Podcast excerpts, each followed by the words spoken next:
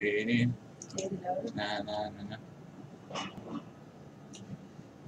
друзья! Э, сегодня подкаст Сталькерова. Э, спасибо. Пожалуйста. Пожалуйста. Да, конечно. Пожалуйста. Пожалуйста. Э, это, это ночь estaba muteado, jeje. Eh, ¿Qué tal? Bienvenido a una nueva transmisión de Stalker Podcast, episodio número 188. Voy a invitar a la logia que se suma al chat, si quieren. Voy a beber un poco de este, de este elixir De la pita. denominado Monster de Mango. Eh, hoy estoy bien dormido, pero me parece que me tengo que despertar todavía, así que me va a hacer bien esa. Aparte, me, me también el 4-2 sufrido por Central hace menos de, dos horas, a manos de Banfield. Un equipo que en los últimos 65 años en Rosario ganó dos veces. Una en el 2017 y ahora una más. 65 años.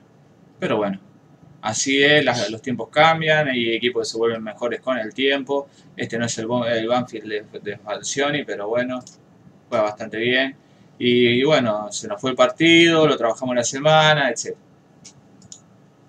Mientras tanto, en Stalker Podcast, como todos los viernes a las 22 horas, nos compete hablar un poquitito, de todo un poco, ¿no? Principalmente del cinema. Eh, questa sera il cinema eh, Wit abrí tuve unos problemas para conectarme al XSplit con la cuenta de Stalker y abrí el, el mail de Stalker que no abría hace mucho y aparecieron varios, varios reclamos de copyright nuevos que está bien, aparecen todo el tiempo digamos porque se va mejorando el algoritmo más, más contenido va subiendo, eh, digamos, más, más instituciones van subiendo sus derechos, entonces se van actualizando y te van retroactivamente copyrighteando contenido. Eh, pero vi uno, porque casi nunca ni, los miro, digamos, al menos que, que esté bloqueado un video, que ahí los veo y los edito. Pero si no está bloqueado ni los miro, pues no tenemos monetizado nada, así que no, no, no tenemos problema. Pero en el episodio 176, supuestamente pasamos Ámame en cámara lenta. Eh, ¿Lo habremos cantado? Porque ¿Qué? si lo cantaste, lo. Claro, claro. Lo strikea también. claro, eso es lo que quiero ver, porque sería mi primer copyright. Después tendría que dejar de cantar León Santafesino. No podría cantar más nada. Y yo, yo sé que canta mucho en el podcast. Sí. Y, y quería ver eso, si nos strikearon, porque, Pues yo me acuerdo que la hayamos pasado. claro, pasar no la pasamos, eso estoy seguro. El tema es que no sé si la canté o vimos un video que tenía de fondo eso, que sea lo más probable. Eh, porque justo estuvimos viendo varios videos. Recordemos el video del No, Vitas. no, no, no dijo que una. ¿Y esos no te strikearon nada? Los del Pita. No, no. El Vita del pueblo, me se la. Eh, Ah. Bueno, estuvimos viendo videos de cha cha cha. Para- Después de esto, que no la tenía. puede ser que haya pasado. Y si no sacamos. Después, después voy a escuchar. eh, ¿No te dice. ¿No te tira un timestamp? tendría, pero está cerrado. Ah, es esto, me parece. ¿eh? No, esto es el Vaca Mutai, no me acuerdo cómo se llama. Después estaban los conejitos, que también nos cayó un copyright de esto. No. Pero de eso, digamos, lo demás no sé. No sé en qué momento pasamos el otro. Eh, si reconoce esa melodía, chao. Bueno, soy un muy buen cantante en ese entonces. Se eh, detectan hasta covers cantados o en kazoo. Claro, porque eh, igual ponerle, yo pensé que eso era más manual, que no era una cuestión del algoritmo. Porque, por ejemplo, no veo a chabones con un millón de suscriptores preocupándose por eso, pero sí lo veo a PewDiePie, por ejemplo, que PewDiePie no quiere hacer ni, ni nombrar una canción. Sí. Eh, porque a PewDiePie lo están viendo todo y están esperando Sí. ahí para sacarle plata. Pero a los otros no sé si, me parece que es- la cantata es algo más manual. Sí, porque aparte, ponele, en estos últimos tiempos, los que salieron fueron muchas compañías que se dedican a buscar videos así para strikearlos. Porque Claro. así recaudan un montón de plata, porque ningún youtuber se va a poner a disputar eso, porque YouTube, o sea, no hace nada. Tipo, está ahí como mediador, tipo, bueno, vos dijiste que no, pero este si vuelve a decir que sí, capaz que te mete un strike en el canal, entonces nadie quiere arriesgar. Claro. Su bella voz y sus hermosas melodías han conmovido por generaciones. Su talento llenará su corazón de alegría. Sí, te lo resumo, no sé cómo hacer. Eh, Bueno, igual ahora tiene canciones que le hicieron al canal. Sí, siempre tuvo, digamos, algunas las que pasaban mucho, pero después lo que hace él es editarla bien. Si ustedes escuchan, eh, que yo, el tema de pelea de Caballero del Zodiaco está cortado antes de los 5 segundos, una cosa así. Eh, Si no, lo que hacen algunos otros youtubers es deformarlo. también. Pero mientras lo, lo cortes antes de los 8 segundos, funciona, es lo que yo hago con Ojo de Videodrome, por ejemplo. Mm. Eh, y fí- fíjense que los temas de Jorge están cortados todos. Les corta un pedazo y después pone un tema, una parte más adelante. Claro, Y hace salvo, como un- salvo que vaya alguien y te, te diga no. Tenés tres segundos igual de mi canción y no quiero que lo tengas. Claro. Eh, AA dice Olainas. ¿Qué hace doble A? Alan Aguirre. Tomás Montoro dice Olaza. Olaza, Tomás Montoro. Tommy Palese dice saludaciones, saludaciones, Tommy Palese. El príncipe anfibio dice hola. Hola. Kirikel dice, ¿qué pasó con Botinelli? ¿Qué muertos perdieron con Banfield? Dice, dislike, dice Tomás Montoro. ¿Por qué, Tommy Montoro? ¿No te, no te gustó mi, mi, mi, eh, mi, mi mostrada de copyright? Tienen toda la info de los festivales como si fuera un tutorial. Bueno, ¿te vas a afeitar o no? Así sé cómo hacer el fanart.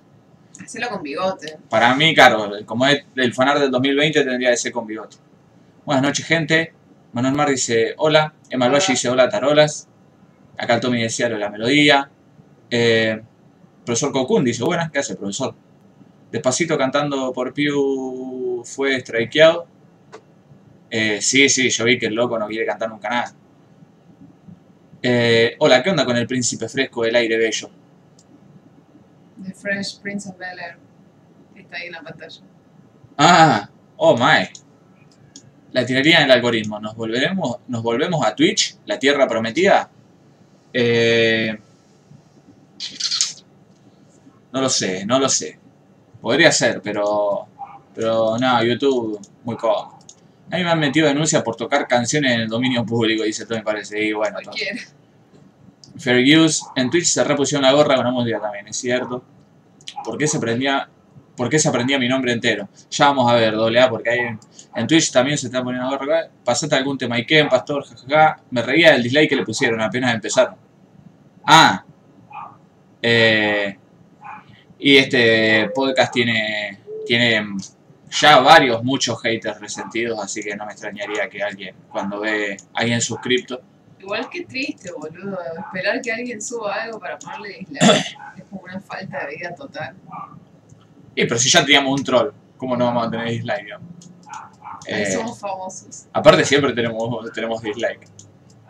Pero ya les digo, son de dos o tres haters que creo que quienes- sé quiénes son, aparte porque conozco, digamos, el, La poca vida que tiene. claro, como el patetismo que rodea su existencia, entonces es bastante común que, que hagan cosas así. Hola gente, menos para Pastor, te llevaba el dislike por ladrón, dice Facundo Pérez. Bueno, el de Facu, ahí está, mira, subieron los dislikes. Cinco. Pará. Eh, los otros. Los otros tres no los acepto.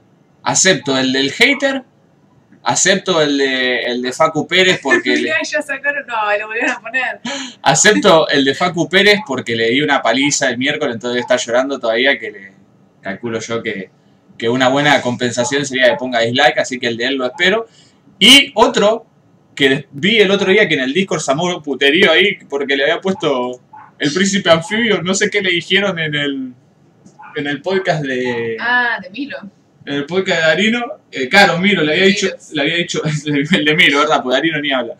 Milo le había dicho boomer en el podcast y se enojó y le puso dislike y después se lo dejó el hijo de puta, no se sacó nunca. Sí, lo vi a eso.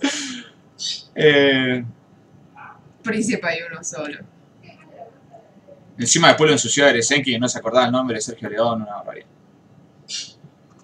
Eh, Igual a mí lo más raro me parece que es Que hayamos tenido casi 2.000 suscriptores, nos faltaban 20 y ahora los faltan 80. Eso no te lo contesté, Ley, porque pues si te lo contestaba te iba a tener que meter un bife. Y pensé, digo, no lo va a traer en vivo, pero trajiste. Ah, te equivocaste, Ley. Eran 1800 y los pasamos. ¿Estás seguro? Yo me parece que faltaban, nos faltaban 20.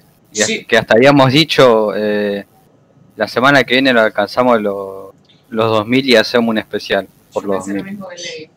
Eh, Yo pensé lo mismo que vos leí.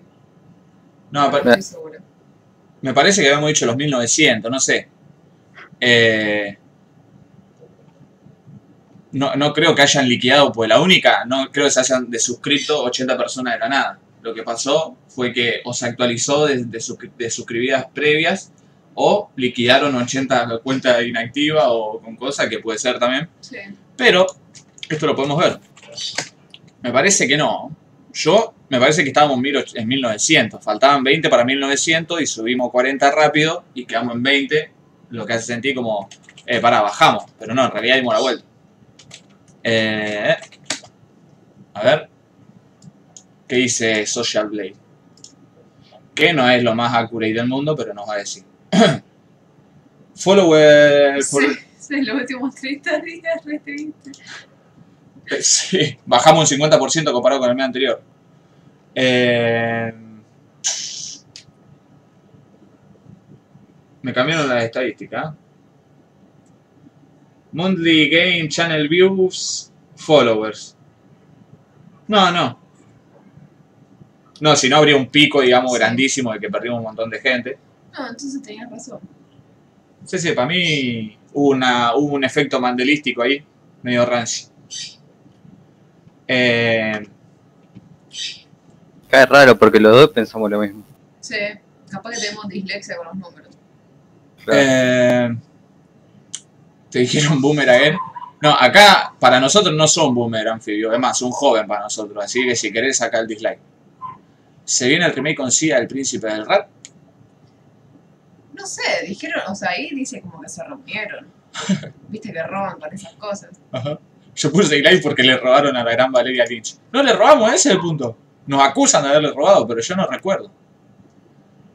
Hay que pasar mil temas de 5 segundos y cagar al algoritmo. Bueno, eso hizo la banda The Avalanche, que sacó un disco con 500 mil trillones de samples, entonces no le pueden hacer juicio por ninguno.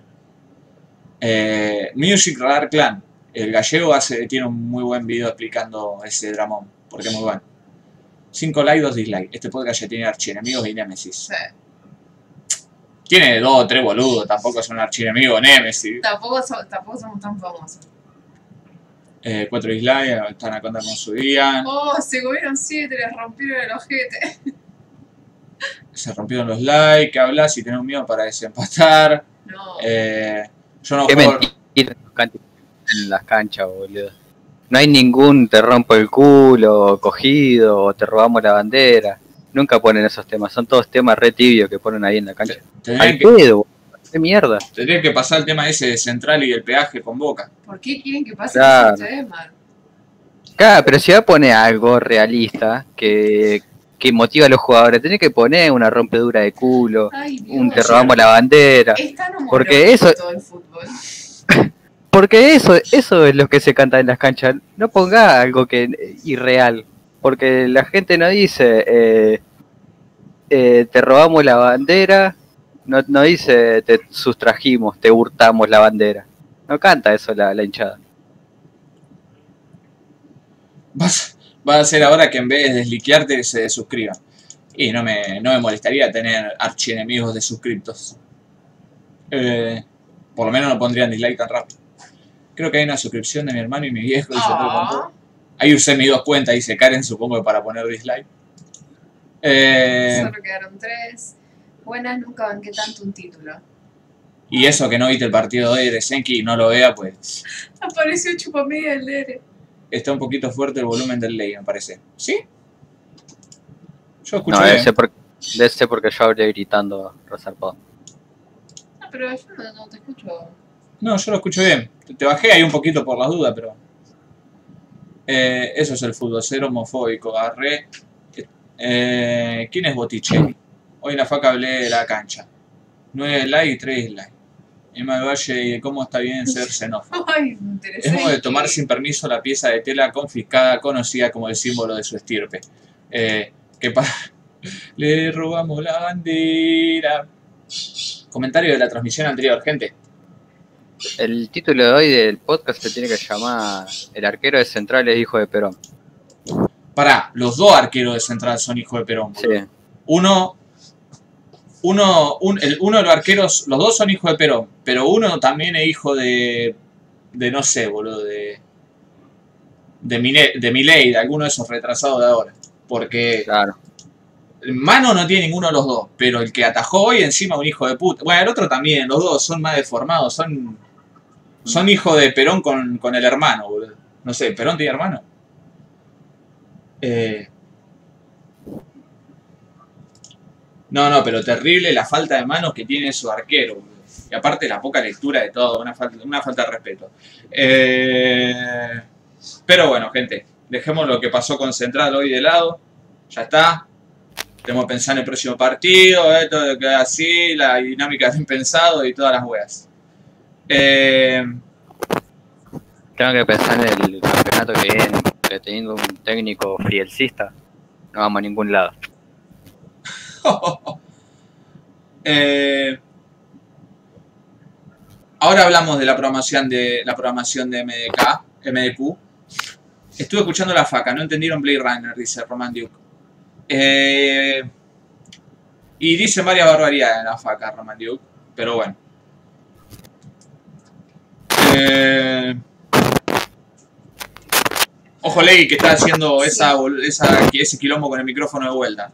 Mucho ruido. Bueno, lo muteo entonces. Cuando, cuando tenga que hablar, lo activo. Dale. Acordate de activarlo porque mucha gente se olvida. Eh, se le fue el Jeremías que en España lo aman. Vos, mirá, el otro día salió ese Jeremías Ledesma, que lo habían convocado para la selección en una época, y desde España hablando como argentino era una verga, que por eso se fue a vivir a Europa, que a él le habría encantado vivir, que jugaba en Central, pero tenía que ir a Europa porque, porque ahí podía vivir tranquila la familia y qué sé yo, al puto careta ese de Ledesma, no quiero que ni me lo nombren nunca más. Y si lo veo en la selección, voy a pedir que perdamos contra Brasil 8 a 0, me chupa un huevo, pero que se clave todos los goles y le cae en la carrera. Por puto eh, cagonazo careta de mierda. Aparte, yo el otro día vi un, la estadística de, de Álvarez. ¿Álvarez dijiste? No, Ledesma. ¿Cuál es Ledesma? El arquero, boludo. El Jeremías Ledesma. Ah, Jeremías Ledesma, que se fue ahora. Sí. Va. Yo pensé que era Álvarez esa, esa declaración. No, no, es de este. Eh, Mirá cómo le salta lo sugerido de jugar de ajedrez a Pastor, jajaja. Sí, estuve mismo viendo video ahí, me estuve entrenando. Eh, igual es posta lo que dicen, lo mismo digo, no me suscribo de la faca, no sé por qué. Que lacra este pastor. Pará, aparte que me acusa a mí que eh, el Facu Pérez le ganó con un jaque mate pastor a los otros dos deformados en tres jugadas. Eh, Facu Pérez, el basura. y Darino pidiendo ahí. Eh, Darino pidiendo la hora ahí, te dice, no, ¿cómo puede ganar con esto? Está viendo cómo me puede hacer un poquito de partido. Y pero imagínate cómo te rompería el culo si te hago partido, Facu, teniendo en cuenta que no me pudiste ganar y tenía dos, dos días de práctica. Dentro de, no sé, 15 minutos ya no me podés ni comer un peón. Eh, quiéranse un poco y dejen de opinar de Blade Runner. eh, sí, pasa que el director sí es medio una pija. Porque eh, Riley Scott se, se empeñó específica- específicamente en destruir la... ¿Qué pasa? Rison fue replicante diciendo mondongo es muy gracioso. Eh, se, se esforzó directamente en arruinar la película y lo logró en muchos aspectos. Eh, pero la- el cat original de Blade Runner no, no, no sé qué dijeron ahí de, de tirar cosas.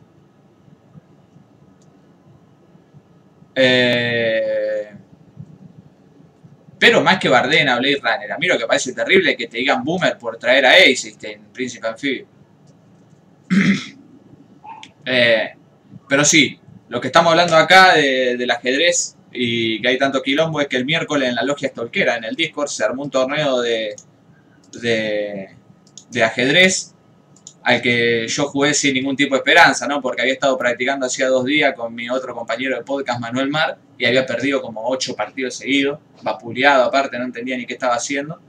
Eh, nunca aprendí a jugar ajedrez y siempre quise aprender, pero ahora volví muy mal. Y resultó que salí campeón. Uno dice, ¿cómo? Digamos, si sos tan pija y perdiste tanto partido con Manuel Mar, ¿cómo saliste campeón? Y encima contra un cordobés que era una leyenda juvenil, que después cayó en, después cayó en la falopa y en tantas cosas. Eh, y ahí salto yo a explicarle el porqué.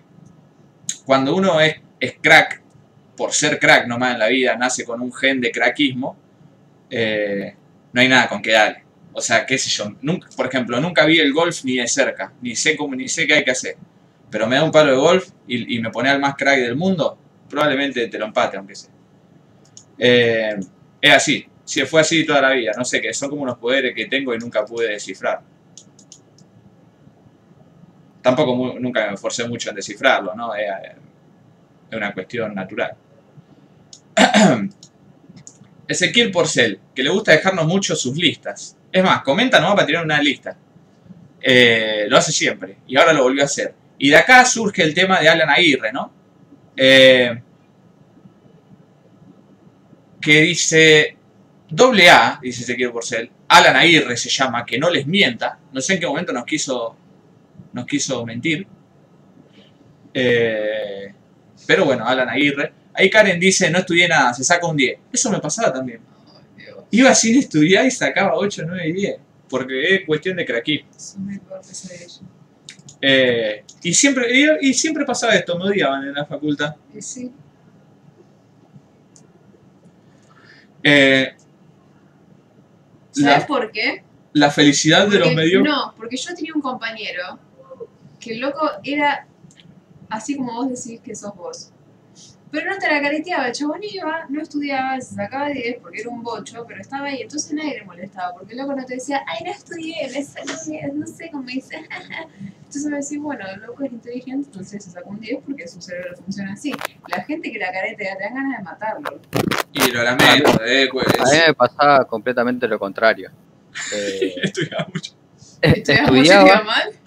no, cuando estudiaba sacaba el- lo que yo quisiera. O sea, una vez en, creo que era en, en segundo, saqué ocho materias en, en diciembre. Pero así, en, ponerle que en una semana y media la saqué a las ocho. O capaz que menos, en una semana. La saqué todo así de corrido. Y, y ponerle las única, la única materia que no podía sacar nunca y nunca las pude sacar fueron las de matemáticas. Que yo terrible con las matemáticas. Ah, soy igual que yo. Después, las que no, la que no estudiaba eran en la lenguaje extranjero o, o historia, que esa la tenía claro. Después las Claro. otras sí, las, las sufría si no estudiaba. Sí, yo las únicas que tenía que estudiar siempre eran biología, porque tenía una profesora que fue mi hija de puta y la, me la pude sacar solamente cuando se jubiló, y matemáticas, porque la odiaba. Eh,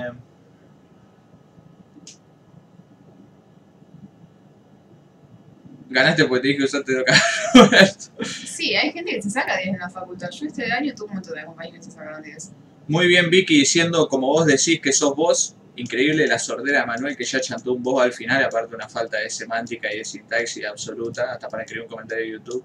Pero bueno, la sordera de Manuel Mar, para escuchar lo que dijiste, Sí, eh, va a servir para explicar algo a futuro en este podcast también. ok.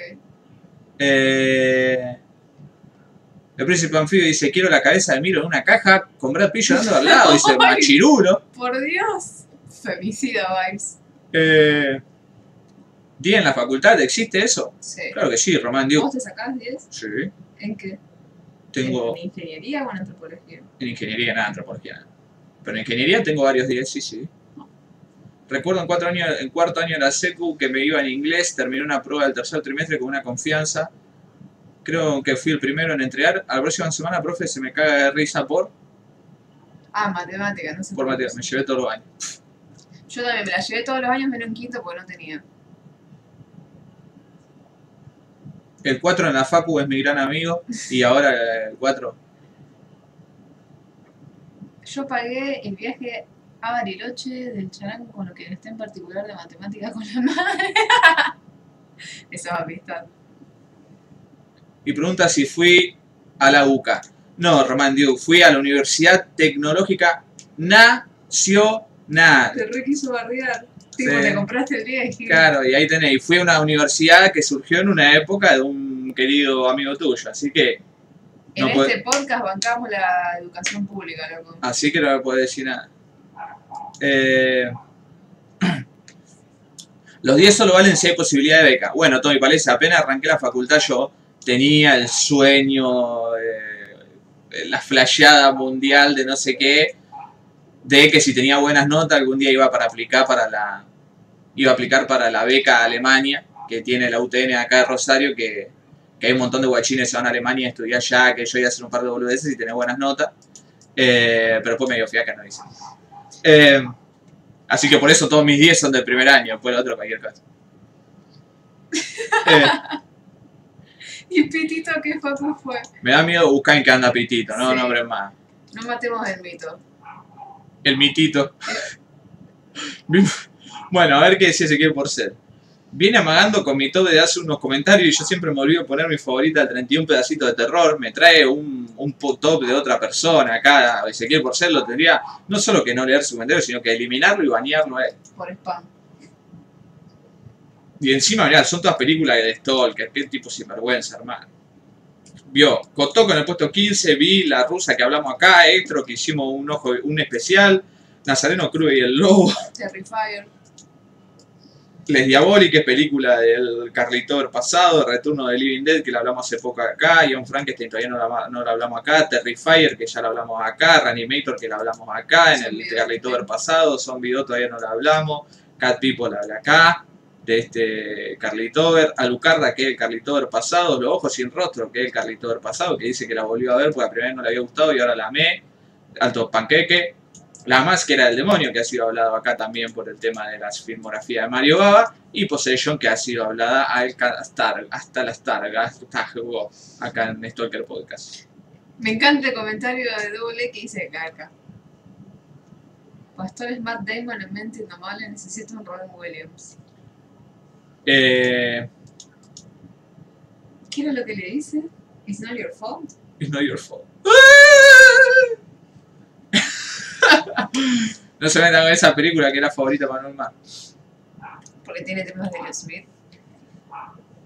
Eh, Pastor es un genio desperdiciado. No es muy difícil sacarse un día en la facultad. Po- eh, pobre por ser, va, yo me, me doy cuenta por comparado con, mi, con mis compañeros, había una banda, sacaron una banda de 10. Después sí, estaban los otros fisura que. Eh, pobre por ser tomándose el tiempo de buscar el comentario. ¿Y por qué si se lo leímos? Bueno, ¿querés leer lo otro? Eh, Roman Duke pone, Pastor, Estados Unidos no es tan religioso. Asesora de Trump y manda un video. No sabía que podías linkear videos. ¿Cómo no? Pensé que te los marcaba como spam.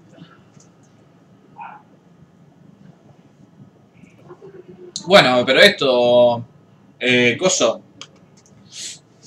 Eso, Román, boludo, en la época de Mighty lo hace con cualquiera y es lo mismo. Buscar cualquier tuitero del pro y mirar las cosas que dicen. Bueno, en el mismo debate del aborto. Todos ¿Qué? los que estaban en contra eran Sí. razones religiosas. Eso lo puede aplicar, no sé, hasta a la Unión Soviética. A- Bueno, en la Unión Soviética no existían los partidos.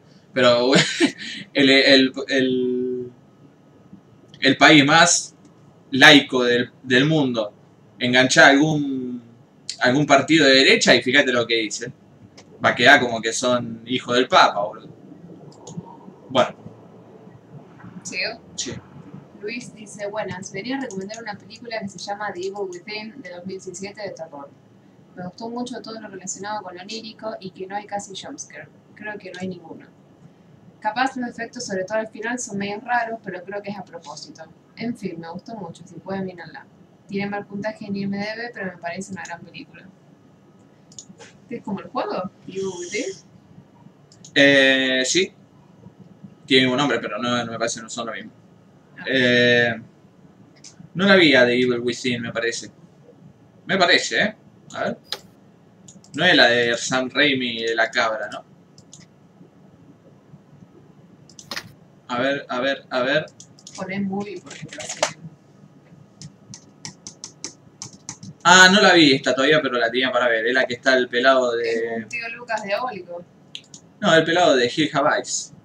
La segunda película del amigo Wes Cravenístico. Un tío Lucas diabólico. Bueno, un tío mujer. ¿Doble A? Alan Aguirre nos pone, hay un documental llamado Tower del 2016, creo que no lo lograron, así que lo recomiendo. Es en rotoscopía, donde se narra una masacre que hubo en un pueblito de Texas en los 60, cuando un francotirador se subió a una torre de la principal universidad de ahí. A veces alterna con videos filmados en vivo y está narrado por diversos personajes que estuvieron ese día. Empezando particularmente por una mujer embarazada que le disparan y queda tirada en el piso en la zona de mayor peligro para que alguien la vaya a buscar. Ah, Está muy bueno, aparte son texanos, imaginarán las cosas que dicen o hacen. Es un buen episodio, me reí mucho cuando contaron la hermosa historia de los Bermudas versus Australias. Adiós, sí. Y eso no la contamos, tiene muchos detalles esa historia que son muy buenos. Tienen que investigar por su cuenta. Eh, Tower del 2016, ¿qué es esto?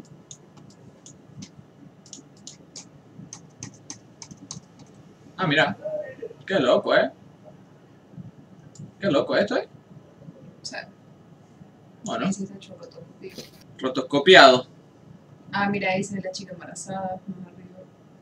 Rotokospeski. Bueno, no soy muy fanático de la rotoscopía, ¿eh? Pero hace mucho no veo un igual. ¿No te gusta ser boomer, Tarino? Eh, O sea, ¿no te gusta la palabra boomer como insulto, digamos? Como bardeo.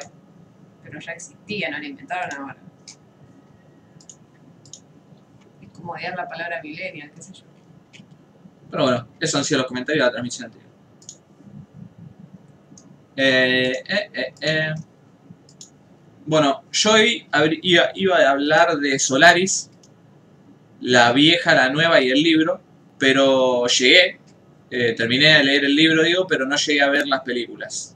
Me colgué ayer viendo unas películas de cinear. Me gusta mucho cinear, ¿eh? Eh, antes no le daba mucha bola, pero ahora sí. Eh, estoy viendo que tienen varias películas de varios directores y que... La bardeada. ¿Qué pasó? Te dijo Cipayo. ¿Quién? Le... ¿Por qué? Ley, se me conectó justo el auricular. ¿Por qué me decís si yo? ¿Qué pasa? ¿Qué, qué tiene? ¿Qué dije? Porque eh, no, le, no le da su oportunidad a Cinear, boludo. Por eso no la bancaba. No, pero no es que no le dado oportunidad. Nunca la usé. o sea, nunca, sentí, nunca sentí la necesidad de usarla. La concha de tu madre. ¿Qué mierda está haciendo con ese auricular, boludo? Está metiendo en el ojete. Es la ganancia para mí. No, no, es como si estuviese haciendo... Como si le estuviese... Te lo Como si lo estuviese... estuvieras tocando o lo estuviera, o estuviera rozando. Lo con estuviese algo. rozando con la ropa, ponele, una cosa así. No, no sé qué es. Vos lo tenés... que lo tengo al lado de la boca. Porque si lo, corro un cachito, eh, no se escucha.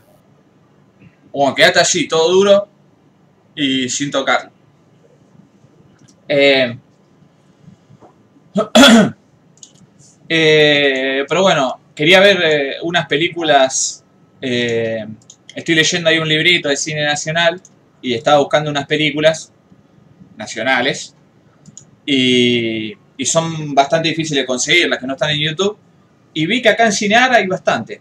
Hay varias películas de Subiela, incluso hay, por ejemplo, esta paisaje eh, Devorados. Desborado, que la vi ayer, que es una de las que me faltaba de Subiela. Y está bueno. Eh, nunca la había usado mucho y ahora, ahora me copó. Así que, o sea, enganché ahí un... un- eh, entré a ver también, por ejemplo, estaba el de los Knacks, acá el documental, que ahora voy a hablar. Y, y ahí me apareció otro documental de música que lo enganché y lo vi también, ya que estaba. Y después vi esta que apareció también de Subiela. Y dije, ah, bueno, está bueno esto.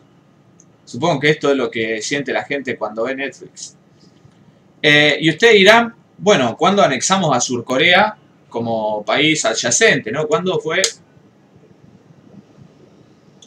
Ojalá. Ojalá.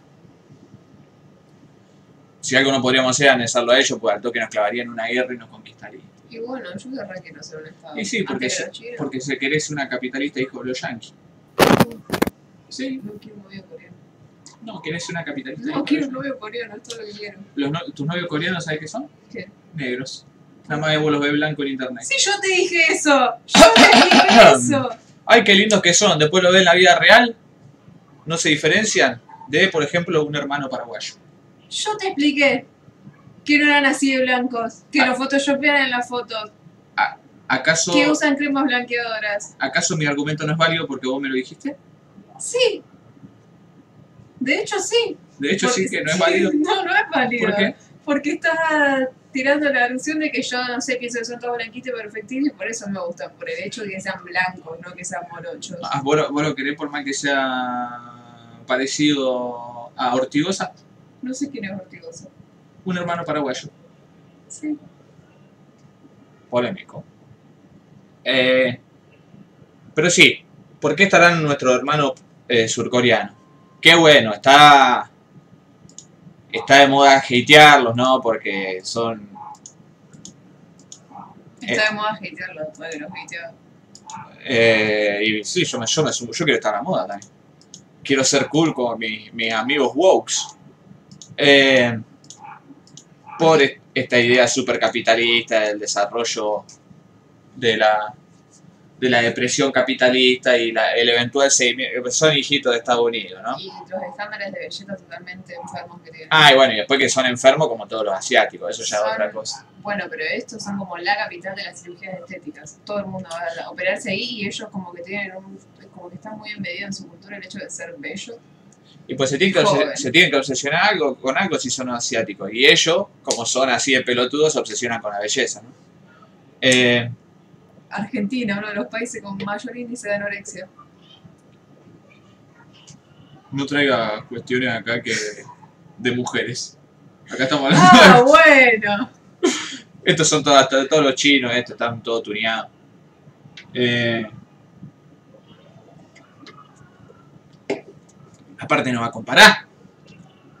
La anorexia es una enfermedad posta que sufren un montón de mujeres y, hombres. Sí.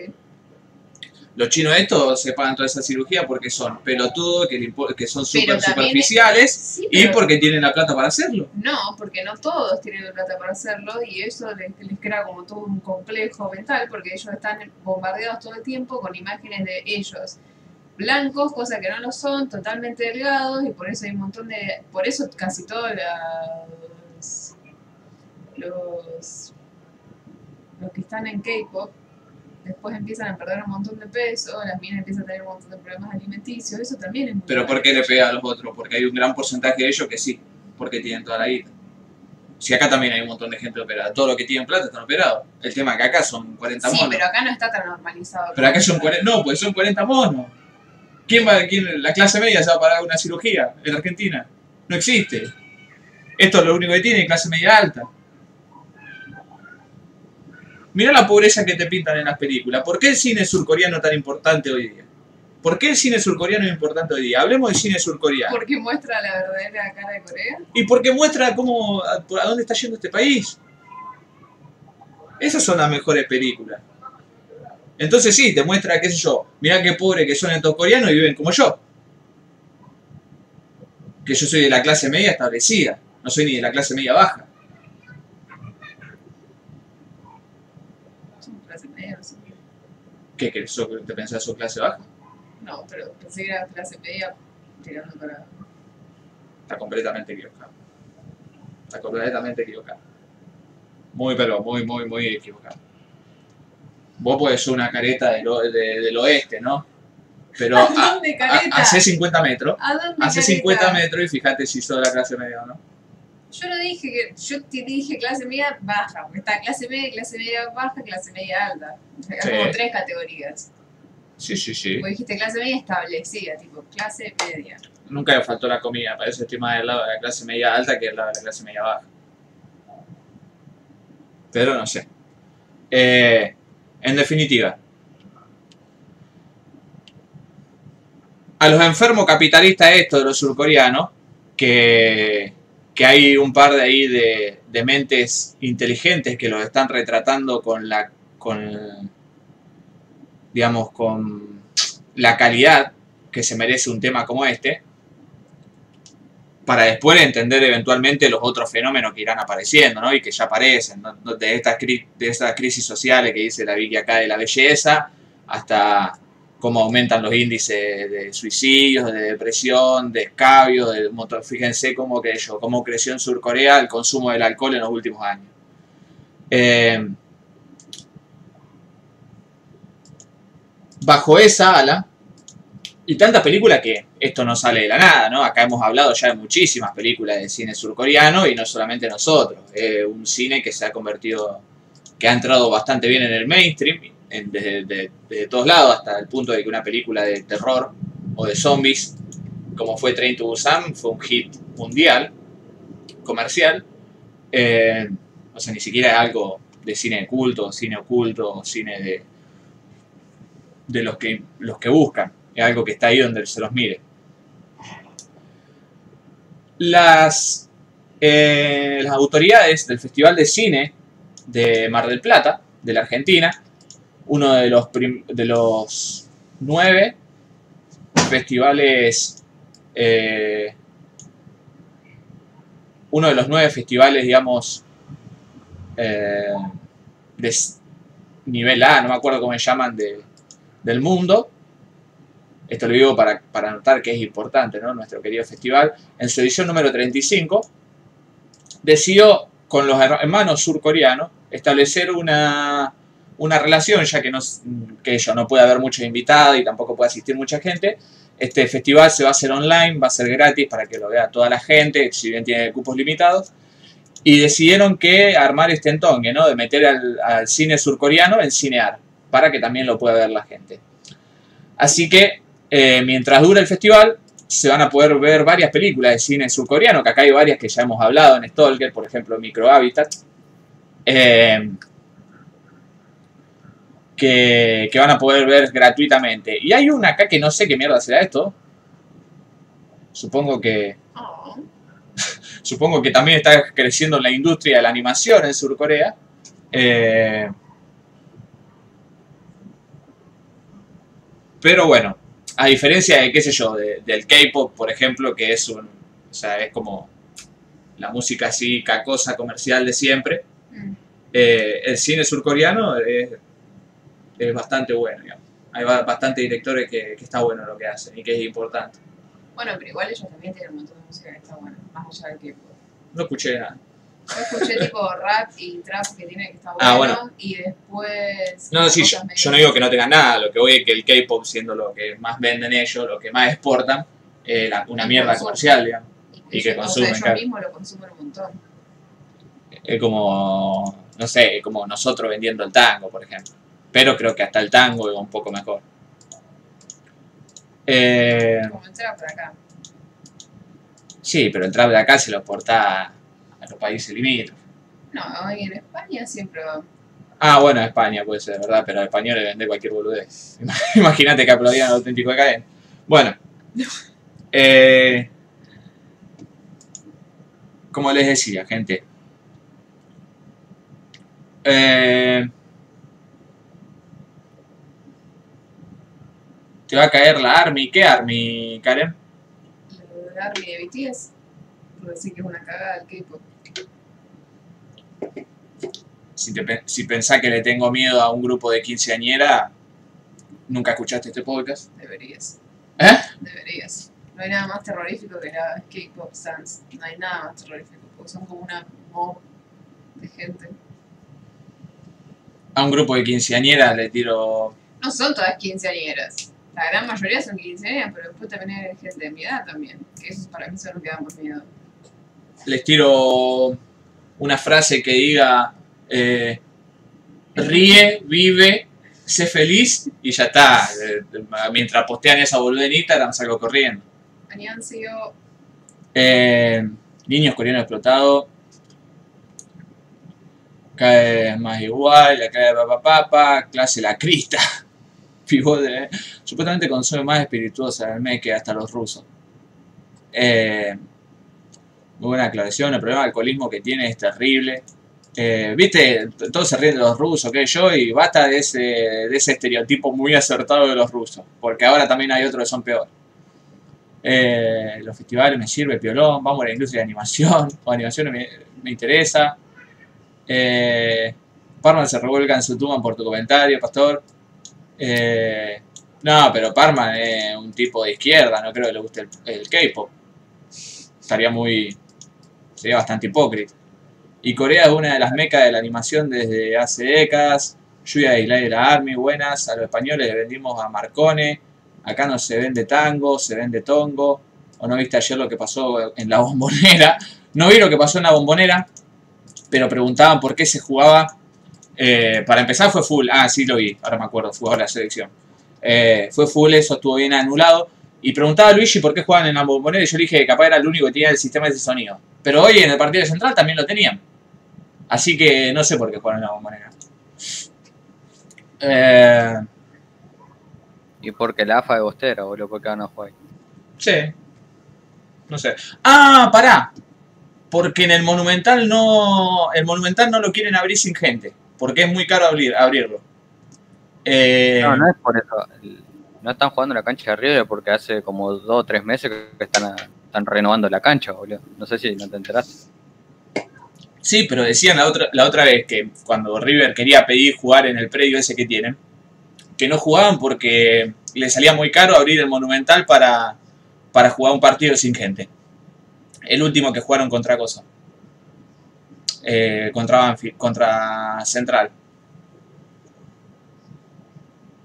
Sí, si, va- si vamos al caso, todas las canchas, eh, por lo menos todas las canchas que tienen las tres, las cuatro bandejas de los cuatro lados, sale caro. Ajá. Por el sistema de iluminación, porque tenés que pagar los policías, la ambulancia. Y pero. Monumental es la más grosa de todas. Claro, sí. Si siempre abren y nunca la llenan, los bobos, dice Eze- Ezequiel Oño con B larga. Eh, toda la bronca. Pobres. Ah, otra cosa que quería agregar yo para, para esto que están bardeando a Corea, sí. Eh, pero justo, justo tenía muteado, es que es tal el problema del alcohol que no, no es solo de, de personas deprimidas o simplemente alcohólicos, sino que también tiene alcohólicos pasivos, que son los chabones que trabajan y ponele que no sé, los juegos de los viernes hacen juntada con que se juntan con el jefe y los demás compañeros de, de trabajo y están prácticamente obligados a ponerse en pedo al punto de ya no poder ni siquiera caminar. Ya. Eh, pero bueno, eso, estas. es algo, sí. eso es algo que está en como en el contrato, eh, como que está un contrato hablado, pero que no está contrato escrito. O sea, tiene que hacer un after office. Claro. Y sí, viste, en las películas lo muestran, que van como a esos karaokes. Ajá. Y están obligados como al punto de decir, bueno, agarrá y festejarle cualquier boludez que haga el jefe, porque Claro. si no le caen mal y lo echan. Sí, Y, eh, y están obligados a escabiar. sí. Pero eso es verdad, como dice acá en los comentarios, pasa, en- pasa mucho en Japón también. Pero porque allá los jefes es como que tenés que chuparle las medias sí o sí. No, la media no, la pija. Así. No, no lo quería decir tan así. Y bueno, que se curtan, que se curtan por, por Pichi, hermano. Que se curtan por Pichi. O, o son polenta y se bancan que putea a un, a un patrón. O si quieren putear a un patrón y no quieren que lo rajen, armen un sindicato. Busquen, la- busquen derecho.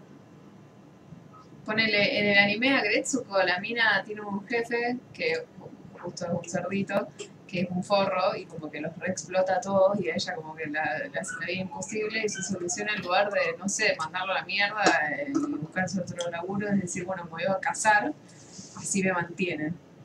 Pero ¿qué pasa? No pueden porque después saben que, como tienen en su cabeza el triste sueño de tratar de seguir eh, subiendo de puesto, después eventualmente no quieren que esos derechos que lograron se vuelvan en contra. Cuando le tengan que pagar un, una indemnización a alguno de esos pelotudos que tienen que forzar a escabiar. El rojo le está pegando, le está pagando el pase al muerto de Barbosa, alquilándole la cancha River, dice. Y no, está enojado, porque acá decía, es por las luces, necesitan luces para el 4K. El rojo tiene esas luces y la quiere la cancha a River. River está andando la cancha, está sacando la pista de atletismo. ¿Está sacando pista de atletismo? Sí, ya la Remil sacó. Estaba qué? poniendo un, un césped como el del Real Madrid. ¿Y para qué van a usar todo eso? ¿Y por qué no viste, boludo, el último partido de River cuando, cuando llovía, boludo? Caían dos gotas, boludo, y se inundaba todo. Era una verga la cancha. Claro, pero no, no, va a que- no va- o sea, no lo puede utilizar para nada eso. Y alto una, una banda de espacio. Va a quedar como una especie de campito muerto ahí. Pero porque después eh, van a hacer ba- más bandejas. O sea, van a bajar la cancha y van a agregar eh, capacidad. Ah, O pero ¿qué sea, van a acercar las, tri- las tribunas a la cancha. Eh, Evangelion en la cancha de River, ¿qué es esto? Hacen lo que quieren, man, eh, deforman todo el piso. Akira. ¿No se llamaba Bakuman, el anime que mostraba cómo laburaban los mangakas? Que son dos amigos, creo que era así, pero no estoy segura. Capaz que estoy flasheando. poco se notó Sabrina cuando Eh, pero bueno, volviendo al Festival de Cine Mar del Plata, se eh, presentó esta semana la, la programación de esta edición y,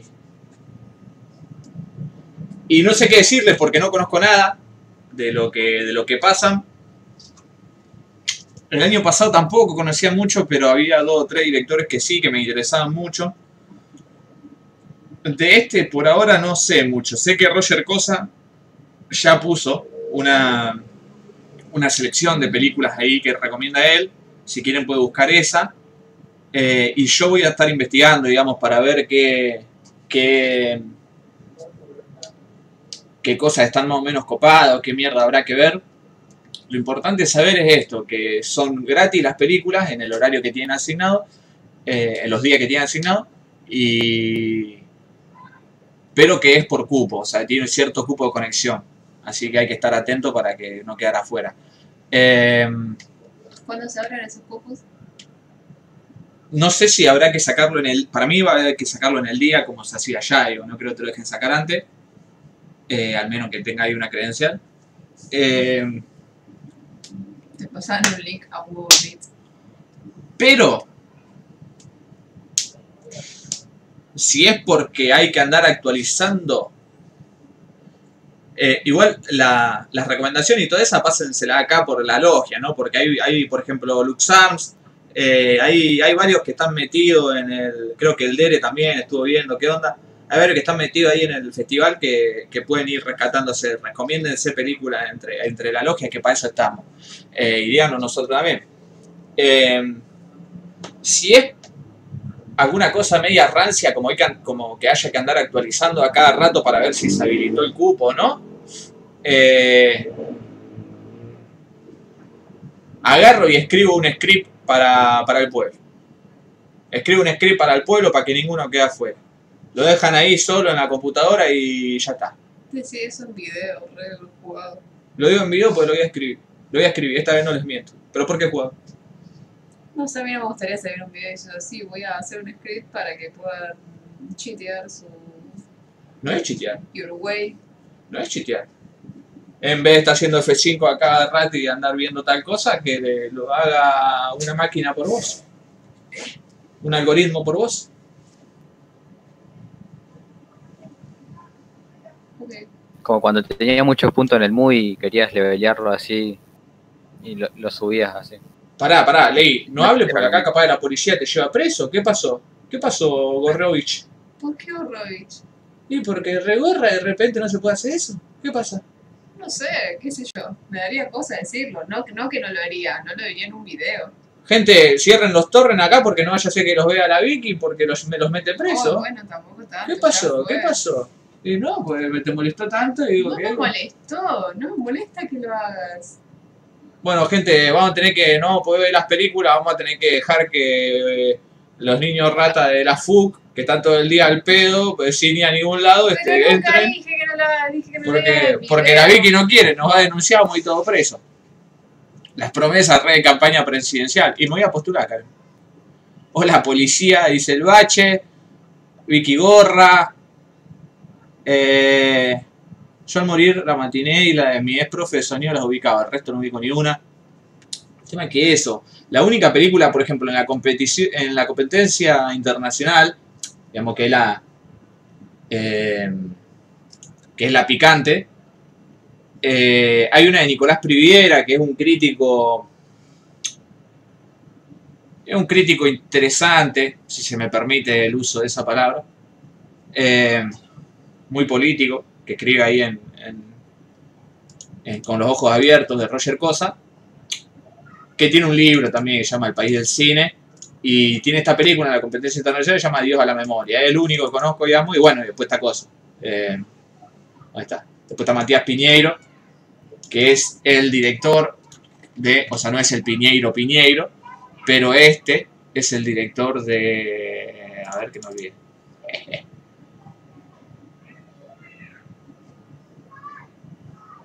Eh, ¿Cuál era que hemos hablado acá en el podcast? La puta madre.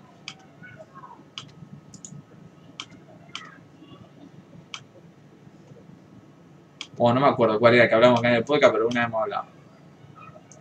Eh, y también es como una especie de semi-protegido de ahí de ciertos críticos nacionales. Y después, Sion Sono, Susan Lindon. Después las otras no, no conozco, ¿eh? Pues que no conozco nada.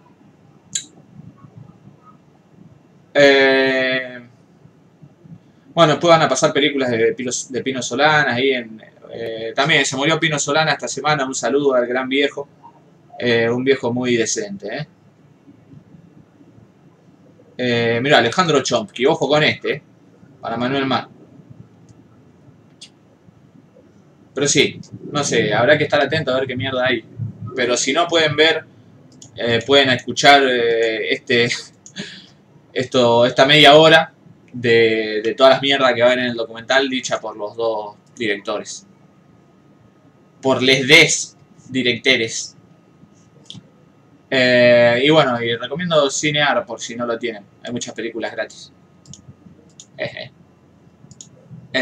Y bueno, está eso del cine surcoreano. Pasamos de 300 películas a 100. Y seguro que muchas de las grandes de TIFF o BIF eh, no la trajeron porque no le iban a dar distribución solo en Argentina. Pero bueno, mejor que nada. Eh, TIFF es el Festival Internacional de Toronto y BIF creo que es el de Viena, no sé. Eh, pero esto pasó en todos lados, Tommy. En Toronto también hubo una cantidad muy, pero muy reducida comparada con otros años. En todos los festivales están poniendo en Sitges, están poniendo muchas menos películas que en otros años.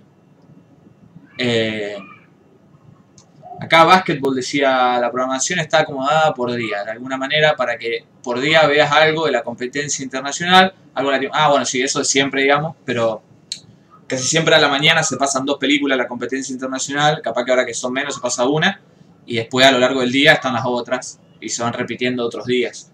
Eh, pero sí, el tema es saber cómo, cómo será el sistema de entrada a la película. ¿Qué onda eso de los cupos? ¿Dijeron cuántos son? ¿Suele ser mucha gente la que va a este festival? Posta no tengo idea. Suele ser bastante gente la que va al festival y mucha más va a ser ahora que es online. Por eso digo yo que va a haber que estar atento. Eh, mañana se transmite, sí. Y si el que consigue el cupo lo transmite por Discord, bueno, es buena esa también. Si alguno coincide, digamos, y los otros quedaron mucho afuera y la quieren ver, lo podemos transmitir por algún lado. Eh... Uy, perdón, no quise decir eso. Bueno, basta, no te molesto más, loco, pero re policía, man, ¿cómo va a tirar esa? Ok. Todo en contra de la naturaleza del podcast. No, no te enojes ahora porque no hablan todo del podcast. Sigue molestando y voy a quedar callado. Mirá, ¿me amenazas? sé. ¿Me amenazas? Sí. Se enoja la Ni gente. siquiera es una amenaza, te voy avisando nada más. Eh, Eso dice una persona cuando está amenazando. yo también lo tomo como una amenaza. Bueno, tómalo como una amenaza. Tómalo como vos quieras. Bueno, bueno. Ustedes ya lo vieron, me amenazó múltiples veces en vivo en lo que en el transcurso de una hora. La cabeza, don't try me, bitch. Eh, yo como soy Pichi sigo las recomendaciones. Sabe demasiado Jerry Down, Otto. ¿Le molesta la idea de verlo en cana a Pastor? No. La retiraste, Pastor. Eh, policía, policía, para que van a para papá. A mí me molesta, boludo, el hecho ese de, de no saber qué momento se habilitan los cupos, porque no sé si lo van a habilitar a las 12 de punto de la noche o si lo van a habilitar a las 10 de la mañana. Ese es mi problema también, Ley. No tengo ni puta idea cómo funcionará. Habrá que estar atento, no sé, los que usen Twitter, sigan ahí en Twitter a la página, a ver qué mierda pasa. Eh, policía, policía, acá amargada se te ve cuando tu, cuando vos vas a la cancha tu mujer se va a coger. Aposta, esta es la película La hija de Vincent Lydon, dice Tommy Palese. Está la película La hija de Vincent Lydon y la nueva de Sion Sono. Eh, no conozco. Ese no es medio pichi. Piñeiro. No sé, he leído crítica como que era una especie de promesita. Kirei la historia del oculto. Lo de compartir pantalla, sí es muy buena la de compartir pantalla. Como director, un gran político, Pino. Eh, Pino peronista, grande. Solo pasa en la primera parte de la obra de los hornos. Por eso mejor verla en YouTube. Vancouver, creo, el de Vancouver. Ah, el de Vancouver, no el de Viena. La de Eso Locan- estuve viendo, boludo, Sí. el, el sábado. Eh, varios peronistas eh, dejando sus condolencias ahí a Pino, pero cuando, cuando Pino Solana le, le batió la cana a Menem de todas las transfugidas que estaba haciendo, bien que lo fueron a cagar a ti. Y pero cómo lo va, cómo lo va a amenazar el turco en plena, en pleno gobierno, te, te, tenés que jugar, boludo. Eh, nada, sí, un grande, Pino, un grande. Eh, Se van cada los bifes. se bancaba los bifes y Se van cosas de balazo. y eso no va a cagársela. se bancó más que bifes. Las de Locarno eran geniales y no vino ninguna, creo. Es más, se hizo. Entonces, ¿cómo sabes que eran geniales? Vos decís como en general la selección que se hace normalmente en Locarno. Coincido, pero... Eh, Suiza. Eh, no sé qué también estuvo Suiza y como decís, habrá... No, porque Locarno era, es más temprano en el año y supongo yo que estaban muy jodidos como para hacerlo, se había cancelado por completo, digamos, no es como este, que esto que de ahora, que es una parte del año que ya están o más tranqui. ¿Pueden parar de amenazar? ¿No se amenaza más? No. Tu viejo está viendo Bugarana, me pregunta Ezequiel Oño. No es mi viejo ese Oño todavía, mi, mi viejo se empieza a reír a partir de las 12. No sé qué programa empezará. Esos son los vecinos están gritando. Hoy podés ir a ver qué ve. Porque es como el misterio del podcast. Sí. Eh, la última vez que fui, de verdad, estaba viendo Bugarana y un skate viejísimo, no sé qué mierda era. Ah, ¿en serio? Pino se la bancó más que Tupac y sí, para empezar no se murió. Eh, ahora, o sea, ahora sí, pero sobrevivió a los tiros. Igual no sabemos si tu papá se murió. Nico- es cierto. Nicolás Ereseki, claro, las que vienen de Locarno, Bafisi y MQ siempre la rompen. Seguro la frontera con Italia estaba rejodencia. Pino será un grande, pero no importa, porque Goku le gana. También es cierto. Muchas verdades se están diciendo en el podcast del día de hoy. Por eso me parece un momento indicado para pasar a hablar de las películas. Ley, primero nos querés comentar vos que estuviste viendo con tus dos reviews clásicas de la semana.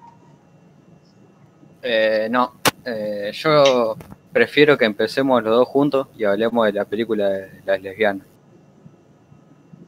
¿No la viste? Me olvidé, Ley.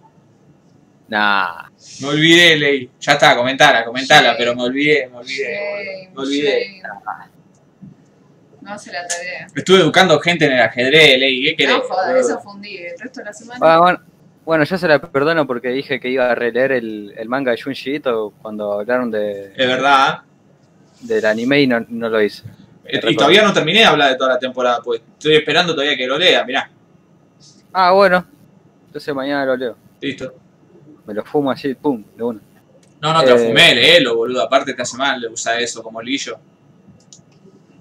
¿Qué es ese Y chiste te- de bueno, vos, dijiste- y vos te pusiste la gorra en contra de que la gente del pueblo de la logia tolquera vea película. No, Zen no. ¿Vos me escuchás cuando yo hablo? Me Yo te dije, me daría cosa decirlo en video. No te dije, no lo hagas. Pero claro, como vos no me escuchás y te enfocás en una parte de lo que yo dije, ¿Pero qué me está, todo lo que te dije después. ¿Pero qué me está escuchando? ¿El ministro de Seguridad? ¿El, el encargado de la seguridad electrónica de, de Mar del Plata? ¿Quién está escuchando Stalker Podcast? ¿Quién de estas 19 personas? A ver, descartemos gente. Kirikel, Dereseki, El Bache, Oño, Emma del Valle, Tomás Montoro, Doble A, Karen, El Anfibio, El Facu. ¿Quién de los otros cinco que no sabemos quiénes son? El ministro de Seguridad, salte si- acá que lo cago a si tiro. uno de los cinco es del FBI. El FK, el FBI, ¿quiénes son? Y no sabés, boludo. Eh, pero mirá si me va, con las barbaridades que he dicho aparte en este podcast. Mira, ahí te están diciendo que criticas documentales a medio ver. Yo soy de la CIA, dice Danilo. Eh, documentales a medio ver. Lo terminé al final el documental. El de Max. Ajá. Por eso lo, lo voy a hablar el día de hoy. Eh, igual fue el pedo. Podría haber visto un video de YouTube que, que contaba lo interesante la última parte, me faltaba y también. ¿Seguís pensando lo mismo? ¿Eh? ¿Que una caca? Sí. Pero la, la parte final era mejor. Así que como que le subió un par de puntos. Cuando dijo que hay que terminar con la vida de cierto director. ¿De quién? No me acuerdo. El primer podcast de Stalker. Ah, no lo. Va, no fue el primero. o sí, no me acuerdo. Pero fue uno de los primeros de Stalker. Que por eso nos tuvimos que ir a Twitch. Pues nos comimos el strike de seis meses. Por incitar a la violencia. si ya sabía esto, lo hemos dicho mil veces. Fue el segundo. El Fue el segundo segundo fue. Fue el segundo cuando Lisa dicen, Ya tenían esa política. Sí. El Lisa se estaba muriendo y yo ese día no, no había visto ninguna película, entonces no, no hice review y vos estuviste hablando de, de Star Wars y todo eso y te retriggeríaste mal. No, pero no fue el segundo ley. Por eso se llamaba Remando en Psicomitosis. Eh, el Bueno, que. entonces fue el tercero. Porque el- fue ahí nomás. El que nos metieron en el strike fue el que decía, nos quisimos hacer lo- los rayos catódicos que arrancaban, hay que matar a Sonic. Eh, nosotros pusimos hay que matar a Tarantino, que es una Bien. cosa así. El, el título. Sí. Bien, bien. Y al título se ve que es más picante, no le gusta. Y sí, hay ciertas palabras que no podés poner en el título. Le dieron asilo al Twitch, al- en Twitch al podcast. Es verdad, todas las veces que hemos sido exiliados de YouTube, Twitch estuvo ahí. eh, somos Evo Morales y Twitch es, Argenti- es Al- es Alberto. Eh, ¿Vieron el título de La Nación? Que puso que Evo Morales volvía al país después de su renuncia. De su renuncia. Su renuncia. Y bueno, renunció. Sí, no, renunciar es un hecho. Es un acto que vos elegís. Eh, La nación. pero bueno, leí. Lo renunciaron. Capaz que le Claro, mal. renunciaron. lo renunciaron. Claro, es como cuando suicidan a alguien. Eh, leí. Stalker Podcast, el podcast más boliviano del mundo. Puede ser. Eh, leí. Contanos entonces la película esta, ¿viste? ¿Qué se le hacer? Bueno, les cuento. Eh, a mí particularmente la película, ya, eh, para empezar voy a decir que me gustó, pero hay cosas eh, que creo que medio que son una cagada y que son... Medio que son una cagada porque son predecibles. O por ahí tiene... Hay giros en los que va a decir nada. A veces dejado el giro anterior y con ese ya estaba. Pero bueno. Eh, todo, lo- todo lo demás de la película está bueno. A mí me gustó. Eh, Pero ¿de qué va la película? Es de dos muchachos que se van a pasar un, un fin de semana a una casa, en, va, una casa en una cabaña en el bosque. Eh, resulta que van a ese lugar porque van a cumplir un, año de relación eh, entonces, cuando llegan, una de las chicas, eh, o sea, la, la, la visitante, eh, se empieza a dar cuenta de, de cosas que no, no están blanqueadas en la pareja. Ajá. Eh, y esto ahí nomás al, al instante como que desata eh, discusiones, eh, eh, problemas de confianza y todo, todo todos estos problemas que se pueden generar cuando una persona no, no cuenta o no, o no sé, no, no, no explica bien quién es. O sea, cuando te das cuenta que estás con, con un desconocido. Ajá. Y eh, es un thrillerazo porque eh, al instante, o sea, que, que lo cuentan una, ponerle que una infide- infidelidad porque no lo están, no, no le está contando parte mucho, muy importante de su vida a su pareja, eh, ya nos damos cuenta de, de que algo huele muy mal. Eh, y eso se desarrolla muy bien, porque una que, le- una que le da su tiempo.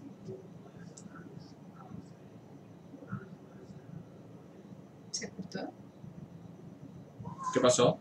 El FBI. No tendría que haber dicho nada, la puta madre, tenías razón al final. Le dice, ¿cuándo se cortó? eh, no le da su tiempo.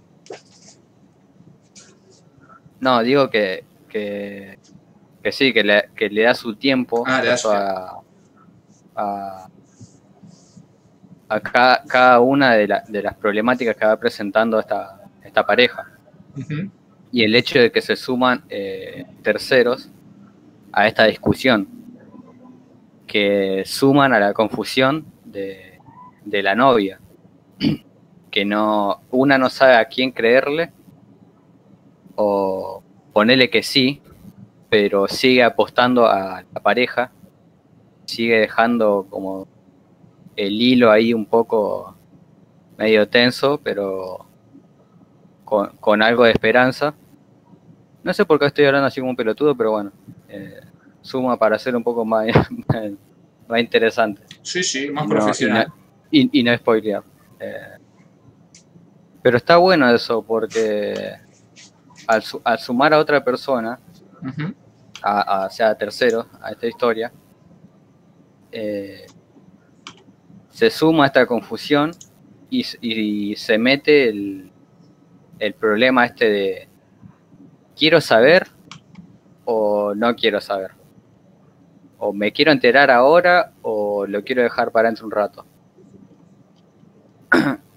y esto es, eh, lógicamente, un, un, un elemento efectista para, para que la película se desarrolle. Eh, pero eh, no, no cae, no cae pesado porque todo el tiempo está pasando algo en la película. Es como que va de, de menor a mayor y no se frena nunca. Siempre por más mínimo detalle que, eh, que vos vea, eh, es como un paso agigantado que va dando la película Claro. en todo este misterio. Acá Arino dice que le hizo acordar a Funny Games, que el escenario es parecido. Sí, sí. Eh, la de Coso, calculo, la de. La original. Sí, las dos Son de, las dos son de Haneke, digamos. Ah, las dos son de Haneke, Sí. no sabía. Porque a mí la, la, la remake no me gustó tanto. Ajá. Porque eh, los chabones eh, creo que le- resta demasiado que sean tan carilindos y que sean tan niños bien que vos lo veas. Y que sean el, tip, el estereotipo del loquito. Sí. Para mí está bien que sean el niño bien, digamos, pero creo que el punto de Haneke era ese, que, que Mm. sea más pija la segunda, digamos. Creo, no sé. Claro. Es más meta. Claro, pero Sí. no digo ni- niños bien en el, en el, en el sentido de, de que tengan plata o qué sé yo, acceso a diferentes lugares. Sino en el sentido de que eh, toda, toda la construcción del personaje, tanto de, de la estética como de la personalidad Ajá. de esta, esta per- personalidad pasivo-agresiva que la muestra un poco como si fuese una caricatura. Que, que eso creo que, que hay una gran diferencia con la original. Ajá. Pero bueno, vamos a seguir con esto. Sí. Eh, lo que me parece interesante es el, en el problema esta, de esta pareja, es que cuando ya, eh, ya se caen las caretas, eh, la, la otra parte como que busca, busca por todos lados eh, hurgar en la cabeza de, de la otra, tratando de encontrar como ahí como un, un glitcheo, algo que, que le dé más tiempo, eh, o no sé, o, o que le dé un giro en su cabeza o algo, algo que la mueva. Y eso también, eso también le suma mucho porque, porque si vemos la, típica película de que la víctima y el victimario que no hace un carajo, eh, es un poco una, una cagada, para eso me veo una película de Jason. Claro. Eh, pero en, en esta eh, está muy, muy bueno ese, ese combate de, psicológico que tienen eh, estas dos personas que se hace inter- interesante du- durante toda la durante toda la película a ver quién quién primero es, es más fuerte tanto eh, psicológicamente como en el tema fuerza o cómo usar la fuerza o cómo, cómo usar la psicología de o sea conociéndose a uno mismo Ujú. O sea conociendo sus límites y vi- viendo a, a dónde eh, en qué lugar lo, puede explotar más qué es lo que más puede explotar. Eh, pero sí o sea a mí me, encantó la película. Lo que no me lo que no me gustó de vuelta es esto eh, que hay giros en la película que me parecen un poco innecesarios pero por ahí lo, lo entiendo eh, porque es un poco es un poco pochoclero lo que pasa. Y un poco esto, y un poco esto de decir eh, bueno mira un poco un, un consuelo que deja para el espectador para mí. Porque pasan cosas terribles en la película. Y eso eh, te va te va haciendo sentir mal tanto de- desde el desde el desde el punto de dale boludo hacer a- hace algo o no sé movete y ingeniátela salvate Ujú. hasta el, el otro punto que es, no sé, eh, ganar, ponerle el, el, el más pochoclero, que es ganarse a más público, Bien. o hacer que la película no sea por ahí lo que algunos dicen eh, pretenciosa, Ajá. porque por ahí no Pretencioso. sé, que sea un poco más, más mirable, más que, que no se cierre tanto al espectador. Ajá. Pero no sé, a mí, a mí particularmente me gustó sacando eso, que para mí es- un detalle. Y aparte que, pasa muy tarde en la película como para decir, eh, bueno, la, cago completamente. O sea, todo el desarrollo anterior de la película está muy bueno. Bien. Bueno. Yo la voy a ver igual y traeré también mi opinión. Eh, pues la tenía marcada para ver el 2018. pero. Pero bueno. La semana que viene tal vez. Eh, pero no prometo nada. Eh, Peliculón, dice Ari, no sé, que también le gustó. Y Tomás Montoro decía el F. P BI. o FB. Eh, bueno. ¿Vos cuántas películas tenés? Dos. ¿Dos? Bueno, decimos una hora. Eh, bueno, voy a hablar de la que más me gustó primero. Eh, la película que vi fue Swallow, que me parece que es del año pasado.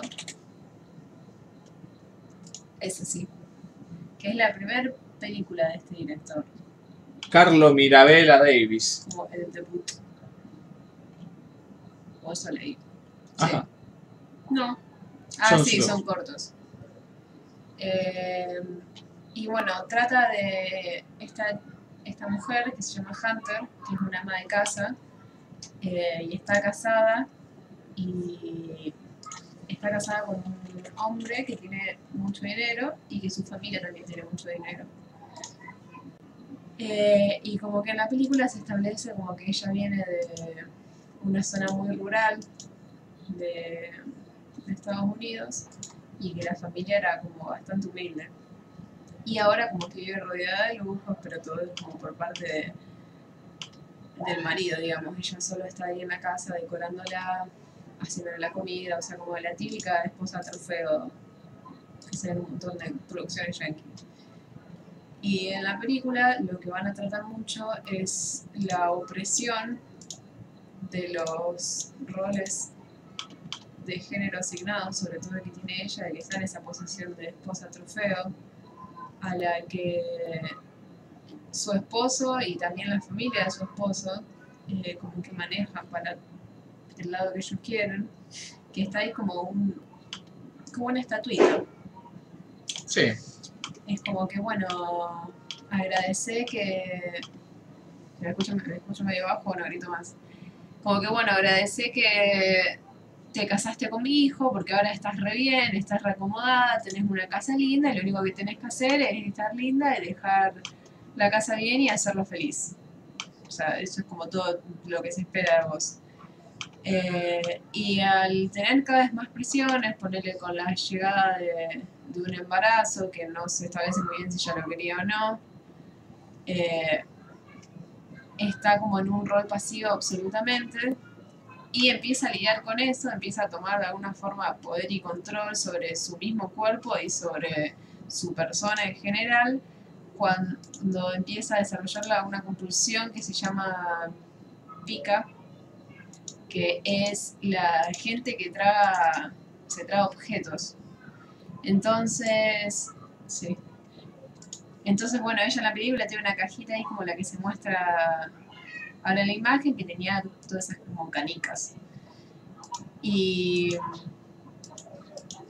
un día empieza tragándose una de esas bolitas y va escalando. Va escalando en tamaño y en el peligro de los objetos que traga. ¡Ay, no! O sea, ya eh, tragándose cosas, bueno, como lo que está en el póster, que es un Un pin. Un alfiler de gancho, como cosas, llega hasta una pila, o sea, cosas peligrosas que podrían lastimarlo o matarlo incluso, porque la, si la pila esa se le abre en el estómago, se muere por el ácido que tiene. Y bueno, también está el tema de que no solo tiene riesgo por su vida, sino por la de su hijo que no nació todavía, digamos. Eh, y la película va bastante rápido. Yo esperaba que. Porque esto de que ella se traga cosas te lo introducen relativamente al principio de la película. Como que vos ves que ella va tocando los objetos y por él empieza que están en una cena y como que, dice, qué rico este hielo, y como que lo, lo come como con unas ganas que vos decís. Eh, y va avanzando relativamente rápido sobre eso y bueno, todas las consecuencias que, que tiene después en su vida y en su salud. Eh, y como que el entorno que tiene, que empezó opresivo pero relativamente pasivo-agresivo, como que bueno, jaja, qué linda que sos. Cocinale a tu esposo. Como que se va volviendo cada vez más, más y más controlador sobre ella. O sea, como que no tiene injerencia alguna sobre su persona. Eh, y me gustó. Me gustó más, desde el principio hasta la mitad, después ya hacia el final medio que se vuelve como un poco... eh, el final no, no me terminó de convencer. Pero para hacer la primera película me parece que está bastante bien, aparte de la, eh, estéticamente se ve hermosa. Porque Parece. ponele, o sea, no, no solo se ve no solo se ve linda, sino que la actriz principal eh, te revende el personaje, porque no tiene tan, o sea, no es una película que tenga demasiados diálogos, sino que ella demuestra todo lo que va sintiendo ese, ese personaje, o sea, la vergüenza, el enojo, la soledad y todo, eh, con expresiones, nada más. Ajá. Y para mí eso está, está muy bueno. Sí, acá la directora de fotografía la misma de Cam. Película creo que han hablado aquí. Sí, yo la. Bueno, la está aquí. It Comes at Night, que también es una película que tiene cosas bastante buenas estet- estéticamente y el uso que usaba principalmente de la iluminación. Y va a ser la directora de fotografía de la adaptación de Dune que está haciendo Denis Villeneuve para el 2021. Eh, pero bueno, Swallow entonces 2019, ópera prima de Carlo Mirabella Davis, con un 65 en Metascore y un 6.4 en IMDb, bastante parejo. Protagonizada por Not Jennifer Lawrence, conocida como Halle Bennett. Eh, no solo la vi, la vi, la hablé del mejor podcast del mundo, dice Darino, no sé a qué se referiría, ni a qué película, ni a qué podcast. Porque acá es la primera vez ah, nunca hablaste, Darino. Eh, ¿Cómo leí? Darino tiene un podcast. No sé. ¿A cuál Eso dice él. Pero ni idea. El otro día, eh, al anfibio dijo algo como que Darino aparecía, hacía unos cameos en un podcast, pero no entendía muy bien. Ah, verdad. Eh, Bueno, acá están contando las cosas que se tragaron de chico. Yo una- cuando era chica tomé la bandina. Yo una vez casi mato a mi viejo por culpa de una pila, dice Doño. Tenía cuatro y le saqué las pilas del control y la dejé en la cama. Todo esto por error loco. Y él, y él se acostó encima, las calentó y le, y le perforó un toque. Oño, hijo de mil puta. Asesino. Yo hice, ingerí tres cosas eh, que me hicieron mierda, pero por no preguntar. Ajá. Una, eh, la clásica, el vino, vino blanco del abuelo. Ajá. Otra, eh, caipiriña, un tragazo de un, de un vaso así, pero duro, que me hizo verga. Y otra, eh, el chocolate, ¿viste el chocolate dulce de leche ese que venía como si fuese serenito, pero que en realidad eran laxantes que te dan en, la, en el dispensario? Sí. Y bueno, después sabemos cómo terminó eso. Ah, bueno, pero eran todas cosas increíbles, claro, Ley. boludo. Yo, Claro. claro, estamos hablando de cosas que no deberían consumirse. ¿Qué era el plutonio de esas pilas? Sí, no sé, tiene un reactor nuclear, eh, ese quiero en el control, boludo. Bueno, pero un poco son válidas porque ponerle al, al escabio lo ingerí cuando yo era, era menor, tenía menos de 10 años. Claro. La- Eh, bueno. Swallow entonces 2019 también recomendada por Stalker. Eh, yo voy a hablar de dos documentales de música. El primero es el de los Knacks. Eh, que voy a poner un poco en contexto el tema de los Knacks. Eh, los Knacks eran una banda beat eh, en los 60, ¿no? Cuando la pegan los Beatles mundialmente. Más conocido que Jesús. eh, que era cierto eran como el Diego, pero de los 60, eh, salen en el mundo un millón de bandas beat que... ah, Y acá en Argentina había bastante también. Eh, y los Knacks eran como la mejor de esos. Eh, no sé si la mejor, digamos, pero lo que sí la pegaron fue que es- consiguen Yellow Submarine antes que salga acá en Argentina y la graban ellos primero y la largan. Eh, Stones. entonces, entonces hicieron como remil reconocido por eso. Claro, muy buena. Eh, Muy buena. Muy y vendió más que después que salió el de los Beatles, pues ya, ya estaba esto en el mercado todo. Entonces como de que las bandas beat, que esto creo que era, bueno, los 1900 primeros Agaporni. ¿cómo leí? Claro, los primeros vapor. Los primeros Agaporni, claro. Los primeros Agaporni. Eh, claro, claro. Igual eh, no era hijo de puta, digamos, eh, era como un movimiento, estaba en todos lados. No eran de cholo nomás. Eh, había un montón de bandas beat. in- hasta, incluso leí hasta hoy día sigue habiendo. Están eso, lo que, lo que, los que los cuatro tienen cara de boludo, que se hacen los Beatles, que se disfrazan como los Beatles, todo. Ah, Ah, eso es lo que tocan en el, en el bar ese de Oronio. Beats. Sí. De- no, pero de Beats, estos son conocidos, leí, no son, son- es una banda de. Ah. ¿Cómo se de imitadores. Sí, eso. Eh, yo me acuerdo igual que había uno de los beats, que no sé si estará todavía o lo van cambiando, no sé cómo hacen, que era igual, era el baterista, que no lo sí, pero era igual a Lennon de los 60, igual. Eh, sí, están bastante bien caracterizados. Más o menos, no son muy parecidos. O sea, car- Caracterizados. caracterizado No, no es como el de Dios a la reina, que más o menos se, pare- más o menos se parece. y pero, y sí, caracterizado de un trajecito con una peluca, de corte. Y bueno, pero puede ser una cagada. Esto como que le ponen eh, toque sí, sí, son profesionales. Pero el tema es que este loco era parecido a Lennon. Claro. el, a- Lennon de los 60. Y bueno, se ve que esta época, los Nuggets 67, eh, eh, era como un movimiento eh, comercial, ¿no? Por eso no quedó como grabado en la historia del rock ni nada. y, eh, por ejemplo, en el 67, en los 67 se fundan Los Gatos, por ejemplo, que es donde nace el rock nacional, porque Lil Tonera empieza a componer canciones y todas las boludeces. Empieza a robar canciones. y empieza a robar canciones también. Pero bueno, creo que también componían incluso con los gatos salvajes, antes ya componían también, entonces como que llamaban los gatos salvajes. No, Los gatos y los gatos salvajes. al principio llamaba The Wild Cats. No, sí, payo. Todos lo hacían, todos cantaban en inglés. ¿Cantaban en inglés? Sí. Box Day cantaba en inglés. Los, los Wild Cats cantaban. The Wild Cats no cantaba en inglés. Wildcats me da mucho a una banda de Psychobilly o Rockabilly. Es que eran, eran casi eso. Sí, era como un. Psychobilly no existía todavía. era como una adaptación de- del rock de afuera, digamos, que venía del rock and roll, era la- los Beatles eran la versión pop del rock and roll del 50. Eh, y, y bueno, en Rosario, ¿no? Cuna del rock nacional, como bien sabemos, eh, los Wildcats lo que hacían era eh, agarrar canciones en inglés y las traducían al español. ¿No se llamaba así el grupo, el coso de High School Musical? Wildcat, na, na. No, pero los Lince, Sí, Lince. pero ¿cómo es en inglés? ¿Será Wildcat Lince?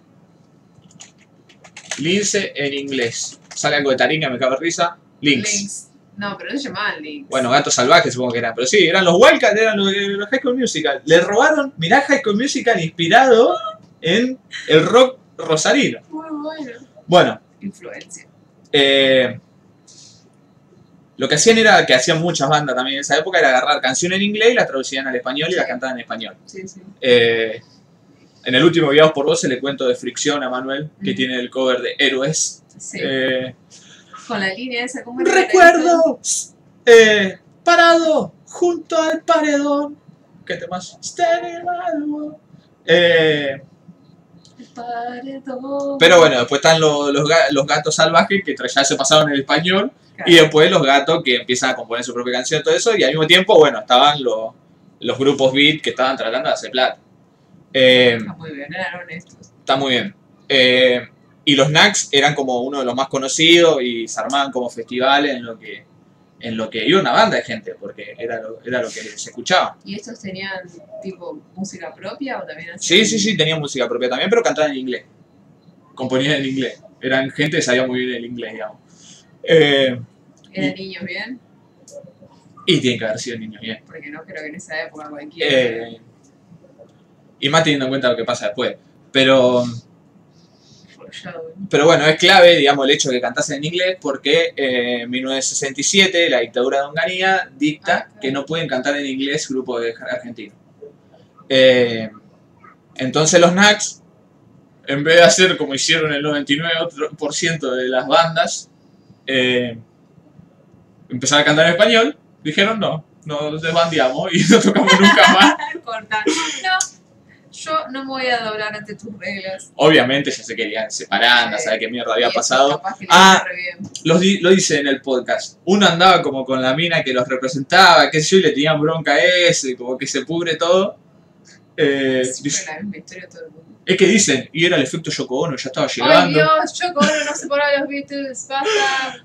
Eh, No separar los Beatles, se llevan como el orto antes John Lennon y, y Paul McCartney. Sí, pero el- el- la gota que el vaso fue yo. Ya estaban re separados. Eh, ¿Eso es el efecto del machirulismo sobre el rock? es cierto, eh, el odio hacia Yoko Ono es el efecto de ese. Aparte, Pero el hecho de que y de plantear de que Yoko Ono fue clave en la separación de los Beatles, no sé si es tan mal chirulo. ¿Por qué? Y porque lo, lo dicen eh, Paul McCartney y los otros, de que Yoko estaba muy metida en la, en la decisión artística del grupo, cuando no tenía que ser así. Y bueno, ya agarrátela con el chabón, no te la agarres con ella. Y si, Si por eso te digo, boludo que no tiene decisión propia, bueno, yo te digo, amigos, somos adultos. yo te digo, la apreciación de después de, de demonizar a Yoko Ono, sí, una cuestión del, del patriarcado, pero, pero del hecho de que Yoko estuvo ahí y pasó lo que pasó, no. no. se bancaron las ideas originales de Yoko. Tómatela. Eh, Sí, si le decía, no, acá tenés que meter unos bongos y una china gritando, obviamente que se iban a separar. Eh, pero aparte, Paul McCartney saca el tema ese bardeándolo a John Lennon y a Yoko Ono, no por nada, si no se la agarraba con John nomás. Entonces le tenía bronca a ella también. Eh, pero después John Lennon le, se la devuelve con How Do You Sleep. ¡Qué temazo, por Dios! Es tan patético, es tan patético. No es pat- o sea, drama es, tan patético. Es patético, pero al mismo tiempo no, porque es la inauguración del beef. No, ¿qué beef? Los diss track. Bueno, pero el beef directo, aparte de tu mujer, qué sé yo, ah, sí, vos como dormís y lo único bueno que escribiste yesterday, qué sé yo, un quilombo hermoso, Bueno, me encanta el. Tipo, Aparte- así, El, el, el mala leche de Lennon, qué Era crack, por Dios. Llevando a George Harrison y a Ringo Starr para que toquen en el tema. Y lo, lo otro dos hijos de puta yendo. Ringo se arrepiente durante la grabación y dice, ay John, esto está re mal lo que está haciendo y se va. Ay, Ringo es mi favorito. Pero George se queda tocando. El único decente. George se queda tocando y hacen ese tema. Hace dibujitos en paint. eh, que el tema encima una verga, justo. Pero sí. eh, por lo menos no están de plástico no van. Eh, pero bueno, sabés que había un puterío ahí, se separan, esto no querían tocar más. Y el documental engancha con que se reúnen ellos en un futuro. Porque ven que justo un disco que había- habían estado grabando con Sony, creo que era, eh, o Philips, no me acuerdo quién. eh, no sale ese disco porque, porque ya estaba la previsión esta, pero quedan esos máster grabados en algún lado. Y se ve que en algún momento los piratearon en Europa, en algún lado, y se empezó, se empezó a, a- empezaron a distribuirse copias piratas del disco. ¿Qué es Sixto Rodríguez esto? Es como Sisto Rodríguez. Eh, no, pero a Sisto no lo podían ubicar ellos. Esto es pirata posta. Eh, y, y dicen, eh, mirá, en Europa está nuestro disco, qué sé yo, y ven que, en- que había una bandita que hacía cover de ellos, eh, porque se volvió como una especie de banda de culto ahí, de los que cantaban en inglés y los prohibieron. Eh, Ah, o sea, los locos que los escuchaban sabían la historia de la banda. Y de dónde venían y todo eso. sí, dos o tres boludos del Parque Centenario, ponele, los conocían justo. Sí. Eh, y, y bueno, y, se- y encuentra con el reencuentro de los viejos. Y el chiste del documental, el chiste no, digamos, el, el punto del documental, es que los viejos están eh, re perdidos, están como en otra época, no entienden nada de la industria moderna hoy día y tienen como... eh, lo- lo- los cuatro son muy fantasmas y tienen como... eh, ¿Cómo se dice? Como expectativas muy desbordadas y reales, como eh, delirios de grandeza, Mm. eh, pero posta. Y eso sería triste si el documental quisiese hacerlo, pero le pone como un toque de humor ahí, medio los viejos se cagan de risa, toque el otro, que eso como que le quitaría, digamos, la tristeza de, mira, estos viejos tienen delirio de grandeza y, y no, la van a pegar porque no entienden ni cómo funciona internet, que la hora la verdadera distribución de la música, que no entienden que, la, que el que, que ir, a ir a, la, a la televisión, que es lo que quieren hacer todo el tiempo, ya no sirve nada, que, que por la música que hace quedó vieja. no entienden el concepto de una, de una banda de culto, digamos, pues se piensan, uh, somos una banda de culto y van a un coso y se piensa que hay 20.000 personas y hay cuatro monos. No, Eh, es muy triste esto. ¿Por, sí. ¿Por qué no le explican las cosas? Porque acá está el otro punto. Los cuatro son muy pelotudos. Y hay dos que son muy forros. Oh, Eh, primero te dan cuenta por las actitudes, ¿no? Que son viejos medio sorete todo. Mm. Eh, y también que se llevan para la mierda entre ellos. Eh, pero después el documental te muestra cosas específicas, pone, te muestra que tienen un fan en el Parque Centenario, que es como el único fan de los Knacks, que compró los discos y tiene como ahí unas cosas eh, firmadas, esas cosas. Eh, que en un momento... ¿Qué pasa, Ley? puede, ser que, puede ser que el fan se llamaba Nicolás de Leseski. Puede ser. Era pelado. Ah, el futuro de Dereseski. No, un freak. Un freak terrible. Pero un coleccionista ahí del parque. Y, y en un momento como que le presta plata y los viejos lo cagan. Eh, el viejo, el baterista que es el más forro de todo. Eh, son re viejos encima ya. Sí, sí, sí, sí. Son viejos, viejos. Eh, el baterista en un momento dice la pelotude más grande del documental, que me causó mucha gracia. eh, al principio, porque todavía no se habían acumulado las variedades, después me dio bronca. Yo le agarré bronca a los viejos y digo, te dijo cara de verga. Pero la primera que tira es que, como excusándose de por qué bandearon, ¿no? Y no siguieron cantando en español, dice, no, porque eh, la métrica del inglés, digamos, encaja mucho, eh, eh, mucho mejor, digamos, a la hora de cantar que la del español, que es discutible, digamos, como, e incluso está bastante aceptado popularmente. También es cierto que sos buen compositor, va en contra de la vuelta, pero es cierto, digamos, tal vez el inglés sea más fácil para cantar y eso, y tira, eh, por ejemplo, la distribución silábica, qué sé yo, y le pega, muy bueno esto, que le pega a Spinetta y a Lito Nevia. Así que ahí ya te das cuenta, el viejo quedó resentido de que los otros de esa época la repegaron y él no. Dice, eh, Porque cantaba en español la pegaron. dice, por ejemplo, mira, en español dicen cualquier cosa y yo cuando lo escucho no lo soporto. No lo soporto. Por ejemplo, cantan, eh, te regalaré un color. Dice, ¿qué es regalaré? Eh, creo que haciendo alusión a, a Muchacho Ojo de Papel que dice, te rogar un color. Sea, ni Eh, siquiera le pega. ni la siquiera pega letra, pero dice como la, Sí, sí, la pronuncia sí. esdrújulamente cuando no lo ves. Dice y el otro dice, eh, ¿cómo se llama? Aparte de Ricky también hay canciones en inglés que hacen lo mismo. Por eso, y dice, y eso en inglés no se puede. Sí, Y sí, yo Y yo- artistas lo hacen. Y yo venía justo el mismo día de escuchar el disco de, de la Jessie, Ah, que lo hace todo el tiempo. Sí. Como que cambia la, la entonación de las palabras. Y yo digo, qué viejo, hijo de puta, cualquiera. Y, pero ¿a quién era que le pegaba? Ah, Lito Nevia. Recuerdo una vez en un viejo país, un rey, un campesino. ¿Qué es un campesino? Dice. ¿Qué es un campesino? Ay, Dios. No existe, dice la palabra Qué campesino. paja, boludo, la gente así. Y la cara del viejo como haciendo. como diciendo estos pelotudos. Pero tú no entiendes la música. Pero bueno, Yo lo, hago música de verdad. lo peor de todo el cantante que está desquiciado. Flashea con hacer una película, hacen un video que es una verga, se retriguerean. Eh, No. Todos los cantantes están desquiciados. Y el. Y como que el problema es que la banda no es buena. O sea, los temas eran genérico beat de la época. Los viejos son unos forros. Y el colmo de los colmos es que el director del documental este está en modo, pero en el piloto automático desde el principio hasta el final. Como de no quiera. eh, o sea, como una, una dirección muy vaga, digamos. Por ahí te entretiene el documental porque lo ve a los viejos cayendo en un estado de patetismo todavía peor. Pero. Por no sé, tiene algún archivo copado. No, no tiene archivo la película. Ah, Pero, pero sigue las situaciones de los viejos, que es lo único que hay que hacer, ¿no? O sea, si vos ponías una cámara en el lugar indicado, lo mismo. No importaba si estuviese el director o no, los dos directores tienen. Eh, Dejaba la cámara en una silla y y. Y eso lo hace malísimo, o sea que. O sea, no tiene nada interesante el documental. Y pero entonces, o sea, ¿cuál es el punto de este documental si no lo querés hacer? Eso lo que estuve pensando también, porque en cierto punto parece hasta mala leche, digamos, Claro. de que está mostrando a los viejos eh, diciendo pelotudeces y encima lo mostrás en situaciones que son una forreada. Y para colmo, después al final cuando se empiezan a morir unos viejos, ¿Se eh, los de la banda? sí, sí, son muy viejos. ¡No! Eh, el chaboncito te pone musiquita, musiquita triste de fondo. Hace un montaje de fotos. Te muestra una hora y media, porque encima dura dos horas el documental este, No, ¿de qué?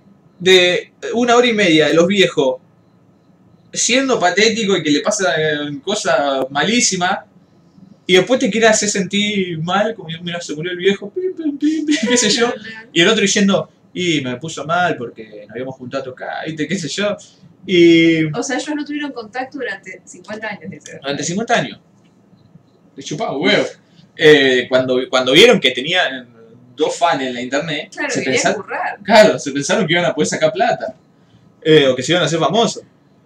Y, pero bueno, lo peor de todo no son ni, ni, ni los pelotudos, los viejos, ni nada de eso, sino que sin duda el director del documental, los dos directores del documental, eh, les chupó. Ah, encima tiene dos. Sí, sí, sí. Eh, que, que ni se forzaron. Recién al final, la única idea que se le cae en la escena final, como que los viejos terminan injunables, como siempre fueron. Eh, tristísimo, un par muerto, pero están tocando para el, el único fan de ellos que tiene ahí como que se habían reconciliado y estaba el fan ahí aplaudiendo recontento en un bar. Es re triste esto. Sí, pero la, la calidad que yo le veo a esa escena es que, y que la única idea que se les cayó, es que como diciendo, no sé, lo que hablamos el otro día, generaste un fan. Y mira este loco, a este loco le cambiaste la vida. Por más que no tocaron en River para 80.000 personas como pensaron que iban a tocar, tienen un fan que lo siguió de- desde que los conoció y lo sigue hasta ahora. Por más que le hayan cagado plata y todo. Eh, bueno, Pobre. pero después, eh, la escena final que yo decía que fue lo mejor, pues yo cuando, cuando empiezan a mostrar ensayos que hacen lo de GB, digo, esto es una verga, que yo los puteé a Grecen, que a Manuel ahí que me habían, lo habían recomendado. Eh, pero bueno, me faltaba media hora y dije, bueno, la voy a ver. Y aparte porque pasaba una cosa muy graciosa, contó Manuel en Guiado por Vos y quería ver. Después me enteré que estaba en YouTube, así que era el pedo siguiendo el documental, podría haber visto en YouTube. Pero ellos van a un concurso, que supuestamente ellos se pensaban lo habían invitado. Eh, un concurso que como va una banda, no sé cómo se llama. Eh, 30 segundos de fama. como un 30 segundos de fama, pero más pija, digamos. Eh, rock del país, esto. Y está. Claro, ellos se pensaban. Sí, sí, está hecho. Todo el tiempo dicen, no, si vamos a algún lado y nos presenta. eh, ¿Cómo se llama el arquero este? Eh, no me acuerdo. Bebé con Topomi. Es el- Si, se- si vamos a un, a, una- a un programa y nos presenta el bebé con Tempomi, dice, ya está, es la pegada del otro. Ay, no. Y justo el bebé está con- conduciendo este programa. Notemos la mandíbula del bebé, como siempre, me encanta, el bebé vive en la suya.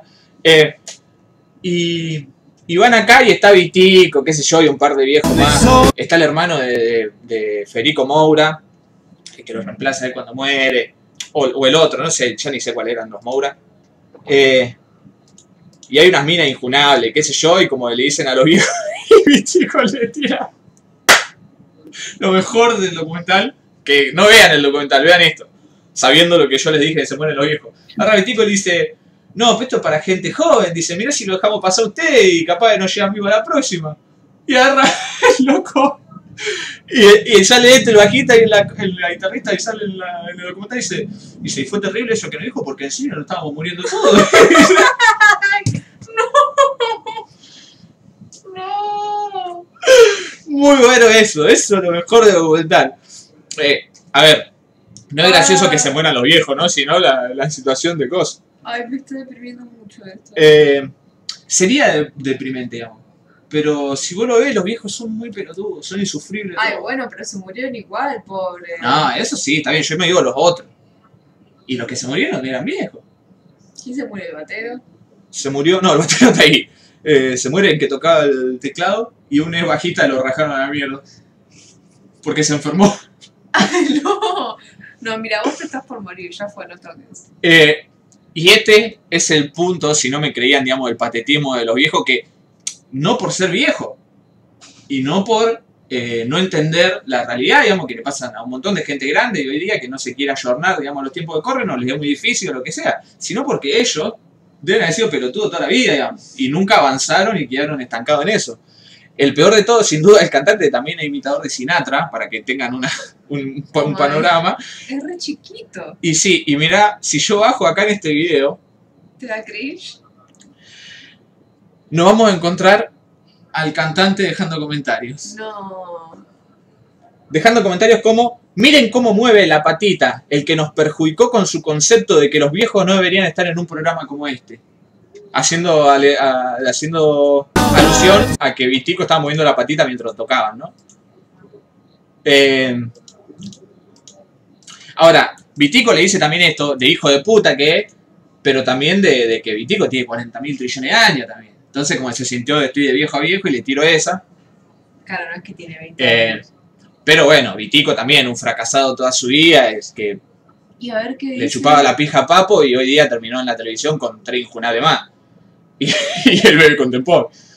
Y después, sí, mirá todos los comentarios que hay del viejo. El jurado no le llega ni a los talones de estos grosos, dignísimos representantes de una generación que abrió las puertas para todo lo que vino después. Forget and smile para el mundo. Forget and smile to the world.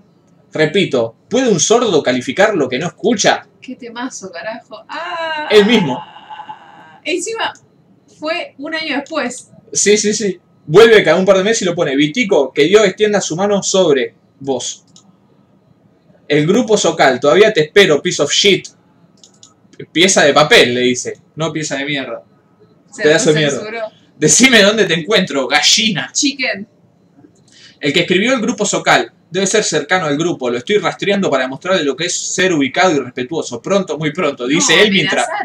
Dice él ser ubicado y respetuoso mientras bardea. Eh, gracias, Nax. Singing Forget the Smile. No aguanto más. La cara de ojete de Zucker. De nene enojado que le sacaron la meme. O se hizo caca. No tiene precio. Juicio y castigo a Vitico. Zucker, sordo. Zucker sordo. Hoy día nos habremos decidido dedicado a Moura. Sordo y parásito. Ya sabes tu nombre. Estimado, ¿puede un sordo calificar música que no escucha y así andás a ver hasta dónde? Bueno, ahí termina el viejo. Aprender la tabla del 1, si podés, le dice el viejo. Ay, no. Bueno, ya no me siento tan mal. Pero bueno, y este ni siquiera tan pelotudo como el baterista, vos tenés que escuchar al baterista. Eh, después hay otro viejo que he copado, el otro que canta, que era el que le tenían bronca porque andaba con la mina. Eh, Mira lo que el viejito es en mi vida. pero. Pero después lo otro, muy, muy forro, todos los viejos. Este, este es el único copado. Eh, y estos son dos random que metieron ahí. ¿Qué tiene un medallón colgando? Sí, ni idea. Pero, pero bueno, malísimo este documental. eh, no- como que no tiene nada, digamos, destacable, salvo reírte de, esa, de ese momento. Eh, Yo no entiendo igual por qué le tenían bronca al que se fue con la mina. ¿Qué era? ¿Quedaron friccionados los otros? claro, para mí le tenían ganas a la mina también y se enojaron porque este se la llevó. No sé. Eh, pero bueno, si les gustaba, si ya conocían los Knacks y, le- y les gustaban, capaz que les gusta el documental. Eh, pero sépanlo que, que por lo menos del lado de la dirección no tiene nada no tiene nada apreciable. No le van a poder rescatar nada. Porque los dos directores estos no sé ni quiénes son. Son dos hijos de puta que lo podríamos haber dirigido. El escritor de Todo contra Juan, de Día de Vinilo. Casi leyenda, esta no sé ni cuál es. Pero bueno, capaz que en otras manos habría sido más interesante el documental, quién sabe. Se ponía el mismo temazo, ¿no? Un grande viejo. Esto es demasiado triste y gracioso al mismo tiempo, dice Toy Palese. Eh, Re bifero, el viejo. Es el meme de Obama poniéndole una medalla a Obama. Capo Charlie. Eh, uh, comentando de volteada, Vitico, tremendo pe... Sí, Vitico es... eh, era peor que los viejos estos, Vitico. Imagínate que, que un Pitico hasta la cara tiene de forro. Pitico es con... Pitico. Pitico. ¡Pitico! ¡Pitito creció! Se convirtió en Era coso. un pitico. Mira, no sé si Pitito no le gustaba a Riff también. Eh, no, Riff, como. Papo. Sí, ¿dónde tocaba Vitico, boludo? Pero tocaba en una de las de Papo, Vitic. ¿En B8 era o en, o en Riff? Ah, en las dos debe haber tocado. Sí, tocó en Riff. Ah, no, en, B- en B8 no tocó, en Riff era. Vitico Eh. por lo único que debe ser conocido porque el nombre es medio parecido a Vicentico. Eso es lo único. Mirá, mirá lo que te digo. Fracasatre. El viejo que viene de la otra banda es como los supercampeones cuando venían los enemigos a jugar juntos para seguir campeones. ¿Cómo, Darío? No, no entendí. Vos decís el tecladista, porque al final cuando se muere el tecladista, meten el otro viejo, le ponía la redonda, como que hacía una firuleta y bailaba, como que les arruinaba toda la onda al, grupo. Muy bueno. Y pero que no bailaban ni nada, eran re boludos los de la época. No, pero estos estaban así, estaban muy viejos ya. No se no se pueden mover. Para mí no. Pero el viejo que entra, el tecladista, es muy bueno cómo desentona. Es más, no lo muestran nunca en el documental. No lo quieren mostrar, lo tienen ahí oculto y vos lo ves de fondo que está ensayando. Uy, baila. ¿Vas a acordar del tecladista de cómo se llama? Eh, No, el segundo guitarrista de Green Day, que lo tienen siempre en la oscuridad allá de fondo. Es me olvido que está ese. Escuchen esto, con el Ley ya hemos hablado acá de- del video de Wake Me Up When September Ends, Sí. que están los tres iluminados en una plataforma y una cuarta plataforma está oscura, está loco. Pero yo descubrí el otro día, busquen el, la versión en vivo de Jesus o Suburbia, Sí. que suena igual, que en el momento de que el loco hace el riff en la segunda guitarra, lo enfocan a Billy Joe Armstrong corriendo por el escenario y algo lo enfoca a Luke. Muy bueno el segundo guitarrista de Green Day, por Dios. Ese, qué héroe oculto, boludo. Eh, Yo, ma- tenía. Va, yo no, mi hermano tenía el, el DVD de un recital que hicieron en Milton Keynes, creo que en, en- Es que- en Inglaterra. el que vos traías acá a mi casa cuando éramos pibitos, Ley, que lo veíamos. Sí, es el que tenía, el que tenía una bala incrustada dentro del, del CD. Que estaba Billy Joe Armstrong con una corona. Sí, sí, ese. Sí. En, en ese recital también, o sea, lo cubren en, en el escenario, o sea, tratan de descubrirlo. Para. Me hiciste acordar. Viste que. eh, el anteúltimo. el chabón está todo vestido de negro y lo meten como atrás de un, de un, de un amplificador corte que no se ve, al loco lo camuflan ahí. Son un hijo de puta. Sí. Me hiciste acordar que el anteúltimo de los Monkey, el de AM, tiene como un montón de producción musical. Y, las- y las canciones en vivo suenan re parecidas. Entonces traen un par de músicos extra. Y el guitarrista principal de Fireside, que es una guitarra acústica todo el tiempo, eh, está siempre en escenario, pero lo tienen oculto atrás de un, de un coso. Y una vez estaba viendo un- una presentación en vivo, la que estaba Alex Turner con un saquito azul y la, la remerita amarilla. eh, que, o sea, siempre hacen, son muy buenas versiones en vivo. Eh, y agarra y en un momento Fireside lo enfocan medio en diagonal a Alex Turner y allá en el fondo atrás de la cortina se ve al loco con la guitarra así y, agarra ahí seguro el comentario. Dice, ese que está en el fondo, ¿por qué no lo deja estar en el escenario? Está loquito ahí, re triste tocando la guitarra de fondo, muy bueno. ¿Por qué hacer eso? Porque son unos forros. Pues son unos culos rotos que tienen un, deben tener un asesor de imagen que le dice, Ponele, Nirvana tenía otro guitarrista también, pero ese sí lo ponían en el escenario con ellos y estaba ahí como enfrente rompiendo las bolas y todo, no lo tenían en el fondo. ¿me vas a No, acordar? pero igual, igual a ese, a ese segundo guitarrista lo siguen ninguneando, porque ponele cuando hicieron ese homenaje a, a Kurt Cobain, que fue a cantar a Joan Jett y toda una banda de minas, que creo que Sí. también cantaba Lorde. eh, cuando aparece, ¿cómo ya este? ¿Cómo se llama este? Dave Grohl. Aparece Dave Grohl en el escenario eh, y después dice, bueno, acá viene el, el bajista de, de Nirvana, que no sé cómo mierda se llama, un injunable. Eh, no sé. Eh, bueno, cae el bajista así y el guitarrista ya estaba dentro- arriba del escenario, como viste, como diciendo, este es el invitado, ¿viste? Ah, la concha de tu hermano, no puede ser tan hijo de puta. Bueno, eso es porque no está Kurt, él lo hará así. Eh, se Ah, corta. sí, Kurt, Kurt también, sí, cuando están en el, en el Amplex también es, es el que menos enfocan. Eh, Kirikel, creo que se te corta a vos solo, como siempre, disculpa. Eh, sí, Levi, me vas a acordar, ¿te acordás la forreada que le pega a Elvis al músico ese que tenía? es así, onda, no le robe el protagonismo a las ¿Qué estrellas. asco, qué asco Elvis. No le robe el algo nuevo me da más asco. No le robe el protagonismo a las estrellas. Eh, hay microcorte, no es solo Kira y Kel, dice AA. Apa, apa, apa.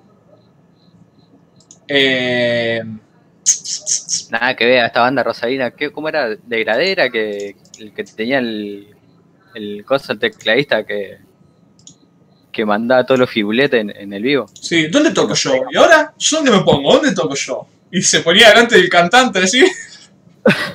Qué cara de verga ese tecladista, boludo. Yo soy el de Gradé y le meto un, Voleo en el orto. Lo gracioso era que se, se removía, el chabón parecía que estaba eh, tocando en una banda de cumbia porque tenía una, una camisa violeta y una y tenía una corbata negra, no sé qué así que tenía un par de dibujitos y se movía para todos lados el gordo, viste, y eh, toda la gente se iba al gordo, al cantante no le daban ni pelota. Bueno, pero los Knacks, entonces no lo vean al documental este. Y si lo quieren ver, está en, en Cinear gratis. Tu- Eh, después vi otro documental que lo voy a decir rápido. eh, ¿2008 era? Eh, Sí, documental. Más injunable que Injunabletti. ¿Cómo se llama el director? Mauro Andrisi. Después de ver el de los NAC ahí en Cinear, me pareció recomendado este, que decía documental que retrata la, escena underground de Argentina tratando de, no sé, crear una identidad post-cromañón. Yo digo, apa, interesantísimo, ¿no? Esa idea de que desapareció el under y desapareció la música de sótano porque se prendieron fuego todo en Cromañón. Eh, que ya vimos que era mentira, ¿no? Nos- nosotros seguimos yendo ahí al, al puerto de idea que es esto y hay 40 monos adentro. Eh, pero está bueno como que ya el mainstream de que se perdió algo medio garallero ahí. Eh, pero no, no lo era. Era una recopilación de material de archivo de esa, de esa, de esa época. Entonces hay momentos de... Principio de los 2000. Sí, entonces, ¿qué yo? Son todas, son todos fragmentos de recitales. Eh, 2007 debe ser esto. Eh, de Él Mató, de Bauer, eh, Los Cuscos, eh, ¿dónde está? Pablito Reche, McFly, tu, tu fan. ¿Eh? Una vez. La carita, la carita. Ay, a ver, a ver. Eh, los peyotes, hacia dos veranos, qué sé yo. Eh, están buenas las escenas muestras de los peyotes y de Él Mató. Es lo mejor del documental es lo siguiente. Él mató tocando para ocho personas en el puerto de Idea. Es increíble. Es increíble eh, o sea, Él Mató nunca salió del indie y se volvió mainstream. Que es muy bueno eso porque justo estaba leyendo un episodio de- del libro de post-punk de Simon Reynolds y contaba cómo en Escocia había un par de sellos indie que se habían propuesto como objetivo pegarla en el mainstream desde, o sea, en esa época en Inglaterra, cuando existía, digamos, la distribución discográfica y estaban todas las empresas grandes, eh, los indie tenían un chart aparte. Estaba el chart indie y el chart posta, donde pegaban los hits. El sueño de esto loco era pegarlo en el chart de los hits, no firmando con ni Sony, ni EMI, ni nada. Claro, o sea, no ve- venderse, pero pegarla. Claro, claro. O sea, querían demostrar que el indie podía eso. Nunca lo lograron, ¿no? Nunca pasó eso. Eh, pasó después que yo con... con No le querían dar la plata a Emi, pero sí se la querían dar a Factory Records. no, pero más independiente leí. Ni, ni siquiera Factory. Era como... Como que voy yo, armemos, ponerle un sello ahora porque... Era como si Remedios Casero quisiese pegarla ahora eh, en, en compitiendo contra los temas del Ali Espósito, por ejemplo. Claro.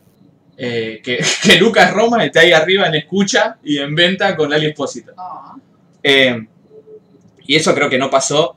Hay creo que un dato, eh, pasa ya con el synth pop en los 80, pero sin lugar a dudas pasó en los 90 con Oasis, por ejemplo, que salen de Creation y, y pasa que Oasis justo, eh, esto lo hablaba justo hoy con un compañero de laburo, Oasis sale en el momento en el que la gente quería escuchar Oasis y no otra cosa, Oasis saca un disco y la gente ni conocía Oasis. Y bueno, rompió ahí todo el Reino Unido y después también salió el puterío con los payasos de Blur. Aguante Blue, Y- loco, y- Y se siguió armando ahí el quilombo. Pero como que nunca pasó. Y me sorprendió, me trajo ¿no? ese pensamiento de él mató, que él mató sí lo logró. Porque hoy es una de las bandas más escuchadas de la Argentina y, y nunca, siempre fueron las trianos. Sí, nunca cambió mucho su sonido. O sea, el sonido sí, a lo que voy es que nunca eh, O sea, siempre fue Laptra y Internet. Como que no... No, no, qué sé yo, no fueron y le dijeron a... Sí, te entiendo. Te entiendo, te entiendo. a Bobby Flores que lo pase por la radio. Eh, pero bueno, muy bueno el mató. Eh, y también está bueno lo que muestran de los peyotes. Y después, la de Pablo Reche es muy bueno porque eh, ¿Cuál es Pablo Reche? Es uno que hacía como experimental también con sintetizadores, toda cosa así. Creo que es amigo de lo de Pimo. Mm. Eh, eh, creo que era él, o no me acuerdo qué otro era. Están haciendo como una, un set medio rancio de, de electrónica. No, de- pero de experimental, de sintetizador experimental, sonoro así zarpado. Y hay un montón de, de pibitos sentados así en un bar mirándolo y se escucha como un cosa así, cinco minutos. Es. Y todo así haciendo. Están todos. mm, mm, mm. Y después cuando Y termina. siempre uno haciendo esto. Y después termina ese, no, acá están todos serios así. Y termina ese, bueno, ¡ah!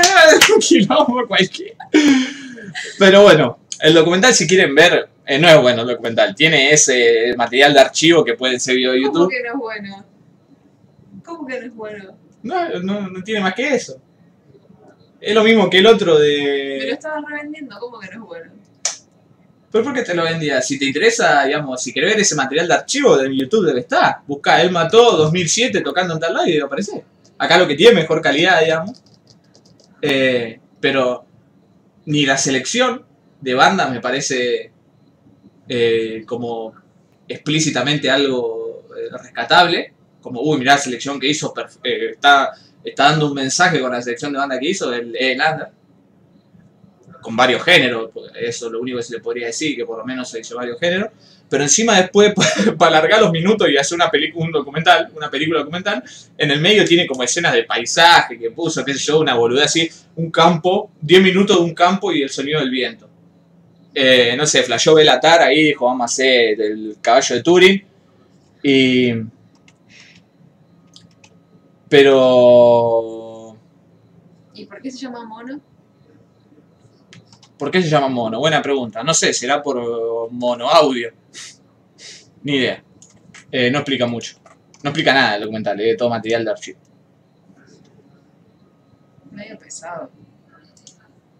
Bueno, Si no lo dirigís bien. eh, está bueno porque ve banda, es como ver un recital pero de distintas bandas. Como poner un DVD, un recital, Compilado. un compilado. Eh, lo que sí, si te parece pesado, escuchar los últimos 10 minutos, que no sé qué, qué banda era, qué pedazo hijo de puta. Eh, 10 minutos, un solo de armónica de 10 minutos. Yo digo, ¿quién es este hijo de.? Primero, hijo de puta que está haciendo eso en alguna parte del mundo.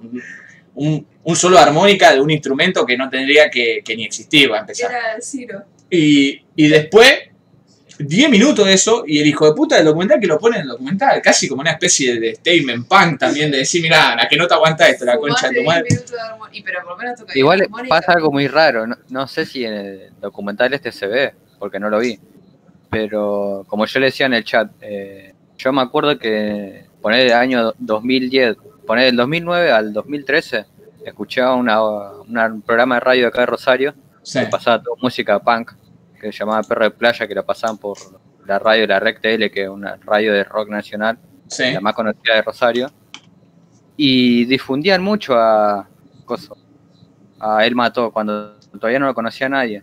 Y la gente, la gente lo repedía, o sea, todos los días, ¿viste? Eh, pon un tema de Él Mató, pon un tema de Él Mató. Hacían sorteos de, de entrada, todo. Y, o sea, calculo que el prim- la primer movida, el primer público que tuvo acá en Rosario era punk, gente punk, que lo iba a ver, porque lo escuchaban en esa radio. Sí. Eh, pero sí, sí, aparte, digamos. eh, es que ley, digamos, si, si, si vos no apuntás al punk, digamos, o si no te escuchan los punk, eh, no tenés audiencia. Él mató, no era una banda punk, pero sí tenía como indicios de banda punk o provenía de ahí alguna inspiración de banda punk más popera. Por ejemplo, el de Él mató es fanático de Embajada Boliviana, ¿no? Y Embajada Boliviana era, era la, parte, Sí. La parte pop de los Ramones, por ejemplo. Eh, Claro. Porque si, si, no, si no te escuchan los punk, ¿quién te va a escuchar? Si todos los otros van a seguir escuchando los, los redondos toda la vida. Eh, Le tenés que apuntar a los punk, digamos. o a los que les gusta el synth pop, cosas así. Eh, es el problema del rock nacional, digamos. El rock nacional tiene sus bandas que son la misma de los 80 y van a ser hasta el día que se mueran. No, no escuchan otras cosas, digamos. Eh, el synth pop. Eh, Ese tiene que ser el, El título de algún guiado por vos. el synth pop eh, son los que escuchan a Liga Menor y van ahí a gritarle qué linda que sos a los recitales. O sea, todos que- los que vamos. No, pues no le gritamos. Lo, lo pensamos. Sí, vamos.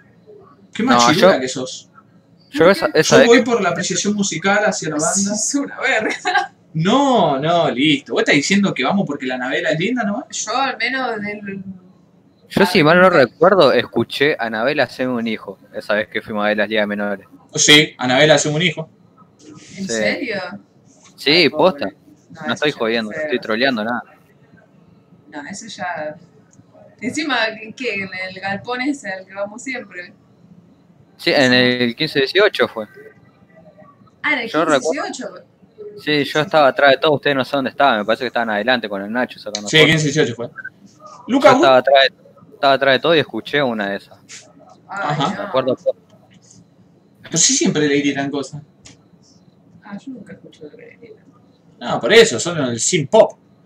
Eh, el otro día estaba escuchando el episodio de Guiado por Vos en el que hablaban de esta película. Ah, la de los Knacks, está bien. Dave Grohl es un sorete. Vi un documental que decía que grabaron un álbum y después Grohl regrabó todas las baterías y no avisó nada.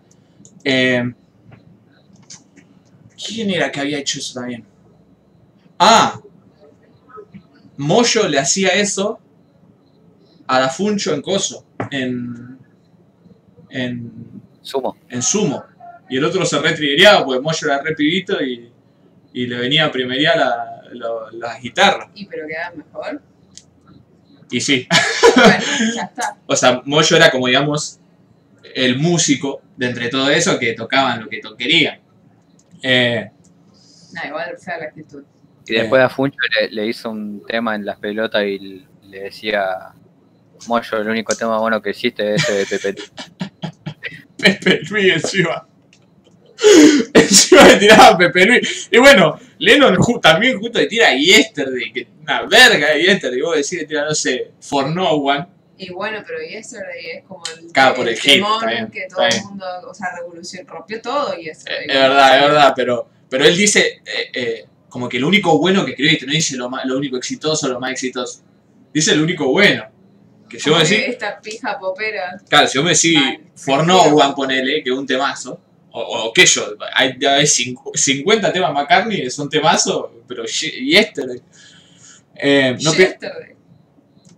Ay, la otra vez estaba leyendo un artículo de una banda. Aguante Pool, dice Nicolás Gresenki, estoy muy de acuerdo, Pool, estoy muy de acuerdo. Es recomendable. Es el, ah, te estaban preguntando por el libro de, de post-punk. Eh, hiciste la gran ley, Pastor, de que, de que está bueno y un 4. ¿Viste? Yo ent- entendiste lo mismo que yo. Pero ¿cuál? Este.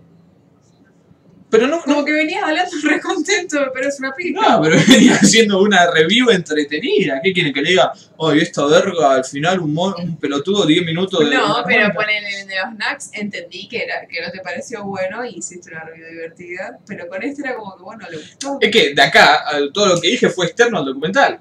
Hablamos de Mató y qué sé yo, y del libro de post-punk, pero no hablamos del documental. El documental en sí no es bueno. Eh, es re linda, amiguita de las ligas, la música es súper genérica, ese coso. Es que sí, es una verga la música de las ligas. A, a- a mí me gustan los temas de las ligas. O sea, sí, es indie, Son todos iguales. es rock indie argentino, pero los temas están buenos.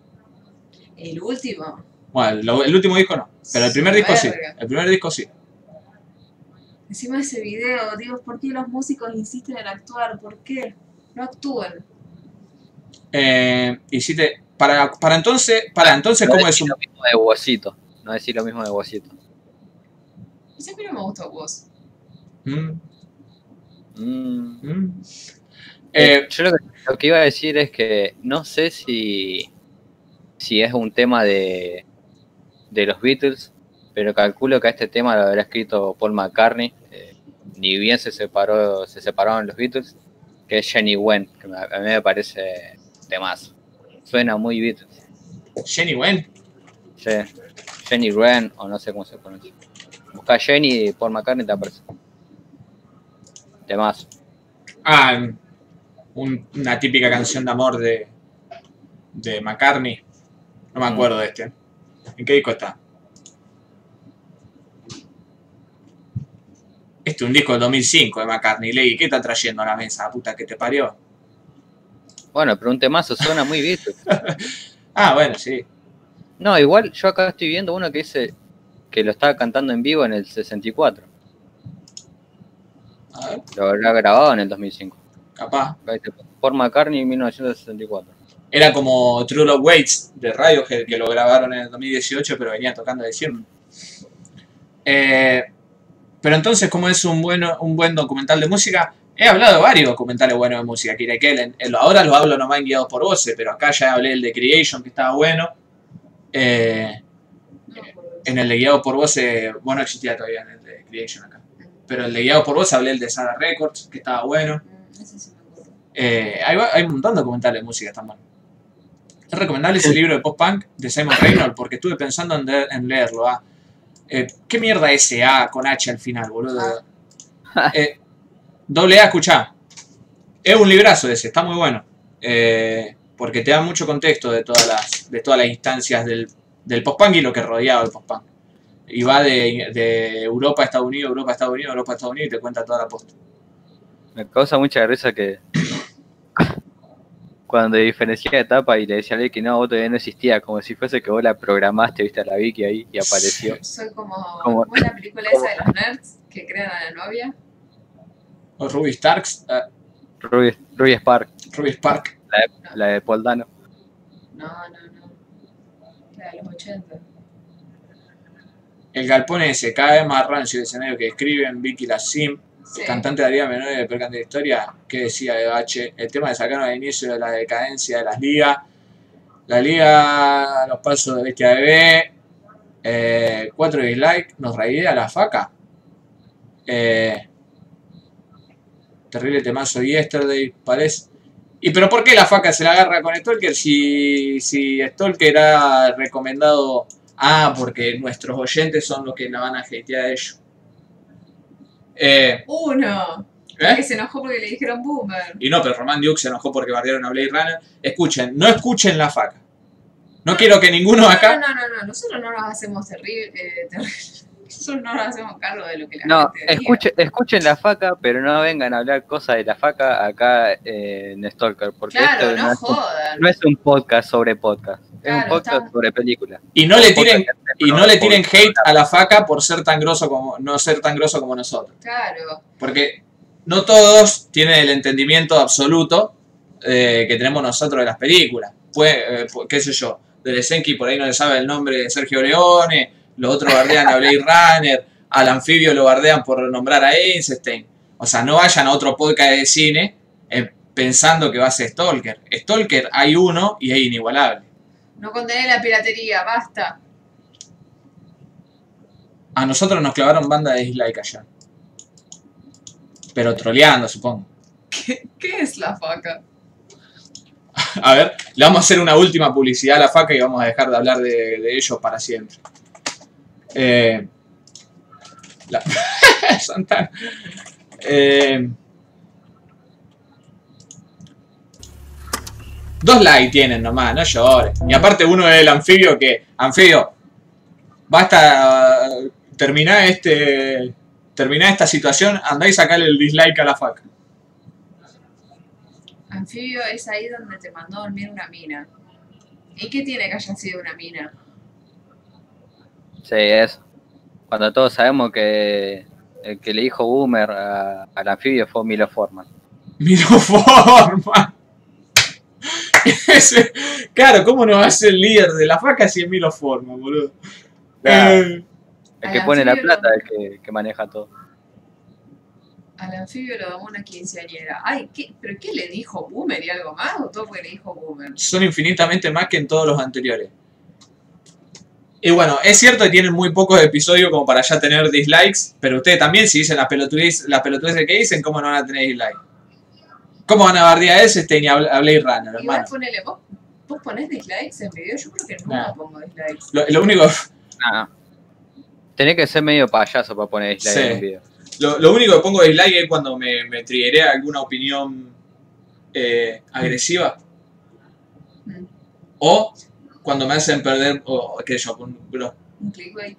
¿Eh? Un clickbait. Nada, los clickbait trato de esquivar y si me lo fumo culpa mí. Pero cuando una cuestión política, ponerlo, dicen alguna barbaridad, trato de poner mi, mi disappointment ahí, de contribuir a la masa y desaprobando.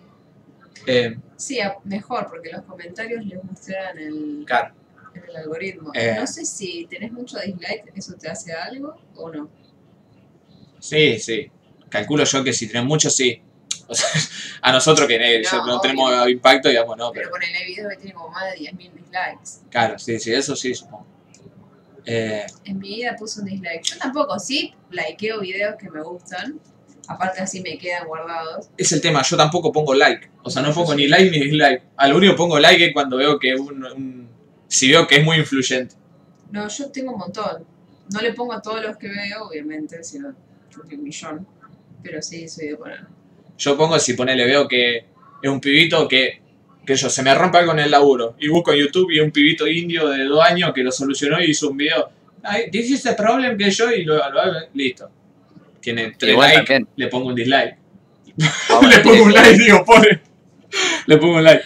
Eh, ¿Qué leí? También vamos a decir que al- a la piba hay que poner la canción esa que dice. Porque boludo te dijo K-Boomer, un bardeo re prefabricado. Por lo menos si se hubiese esforzado en, en bardearte, bueno, ahí sí enojate. Pero te dijo K-Boomer, boludo. Claro. Joder. Te va, te va a pegar. Esto no es un podcast de podcast, dice mientras menciona a Pim Boom guiado por vos, la faca, Mati Macha, Rayo Cate. No, pero eso doble A porque yo, a diferencia de todas estas otras ratas, por ejemplo, Darino que habla todas películas que sacó de acá, eh, y otros que han choreado millones de cosas Stalker, y yo no ando por ahí diciendo, mirá, este hijo de puta, salgo acá en este momento en mi espacio. eh, yo siempre que digo, esto lo conocí por tal cosa. Ya van a hacer un documental sobre nosotros después de que todos ustedes sean famosos y nosotros sigamos teniendo nuestro fan en la plaza. Eh, pero yo siempre digo, si encuentro un documental, lo saqué de esto. Eh, yo valoro mucho la compartida, La información. la compartida información desinteresada, pero al mismo tiempo valoro la fuente, del que se tomó el laburo de encontrar. Entonces, por eso siempre, me, siempre nombro a, a Pink Moon. eh, y después los otros de nombro son para recomendar, los payasos de rata, que son amigos nuestros. Pero aparte sí, la gente es como que, no sé, le molesta decir que no todo lo que opinan y lo que dicen y bla bla bla es producción propia. Tipo, decía dónde sacaste eso, está todo bien. Todos Claro. robamos de todos lados, todo el tiempo. En la semana me di cuenta que te lo transmito se hizo su propia logia. Pero te lo transmito ya la tenía. No, no, pero eh, no, la logia, el, el nombre de el la logia. término logia. Sí. ¿Qué Choreate. usan logia ahora? Sí, no lo chorearon. Deresensky, vos te pensás habría visto Once Upon a Time in the West si no estuviese en el puesto 3 de Stalker Podcast. Darino, todas las películas que vio, las sacó de acá. Pero tomátela. Deresensky, no Deresensky, coso. Eh, Porcel, todas las películas las sacó Stalker y me viene a publicar el, el calendario de Carlita acá. Que Carlita me choreó el Carlitover. Esto es una falta de respeto, hermano. Eh, me chorea el Carlitover y viene el otro a ponerme película que le recomendé yo con el hashtag 31 pedacito de terror. Pero por ser, ¿sabés qué? Chupame la poronga, hijo de puta. Yo debo decir que para mí Kira tiene razón, te lo transmito, son muy enormes. A mí. no. Ahí están siendo un poco cruel, porque no son normis. Son lo que yo traté de explicar la otra vez en una teoría mía, que puede ser una pelotuda o no, la generación del limbo. La, que, lo que no llegaron a ser millennial, no hicieron esa transición al internet en su juventud, y ahora a nosotros, todas ratas de la internet, nos parece que son normis o están desactualizados esto del otro, porque, qué sé yo, no conocen un montón de cuestiones o memes de la internet o diálogos que se dan en la internet. Y, Pero para, ¿vos estás diciendo que ellos son de esa generación limbo? sí, No. sí. No sé Casper, pero. Jorge va a ser de esa generación limbo. ¿Sí? A mí no me parece.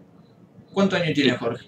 ¿Qué sé yo? Y nos va a pasar a nosotros. Tiene treinta y pico. Y bueno, nosotros no estamos tan alejados de esa. No, pero nosotros crecimos con la casi ya con internet. No, a mí no me parece. No, bueno, no sé Casper, pero a mí no me parece que ese Porque el- Jorge sea. el- o sea, sí entiendo y estoy de acuerdo de, de, sí, De la relación ese- normie y la gap- internet. de ese gap que la la gente que ahora usa internet como todos, que son un poco más grandes, pero que no tuvieron, qué sé yo, ponerle los internet a los 12, 13 años como nosotros.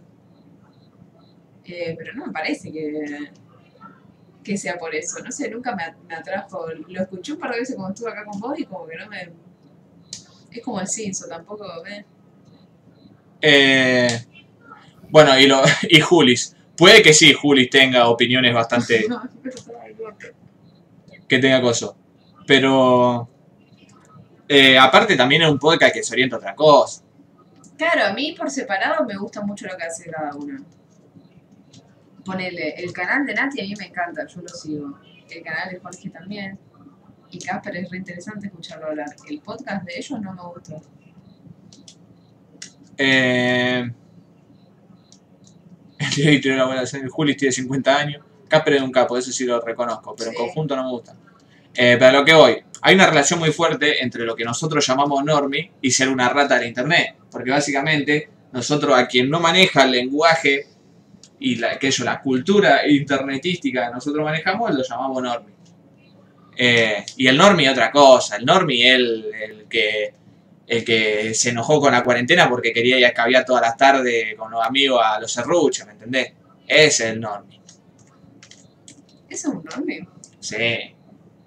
Es un normie. Es un normie. Los que comparten memes de Facebook. Lo que comparten memes de Facebook, lo que comentan noticias, lo que... Los que ponen estados en WhatsApp. No hay nada más normie que poner estados en WhatsApp. Si lo hacen, dejen de hacerlo. Pero también sabe que otra cosa es muy normie, Y estado en Facebook, basta con eso. bardear a los normies. Así que pasemos. Decir Eh, la palabra enorme. Y la pasada la palabra. Eh, Juli es mi favorito, lo cual habla muy mal de él.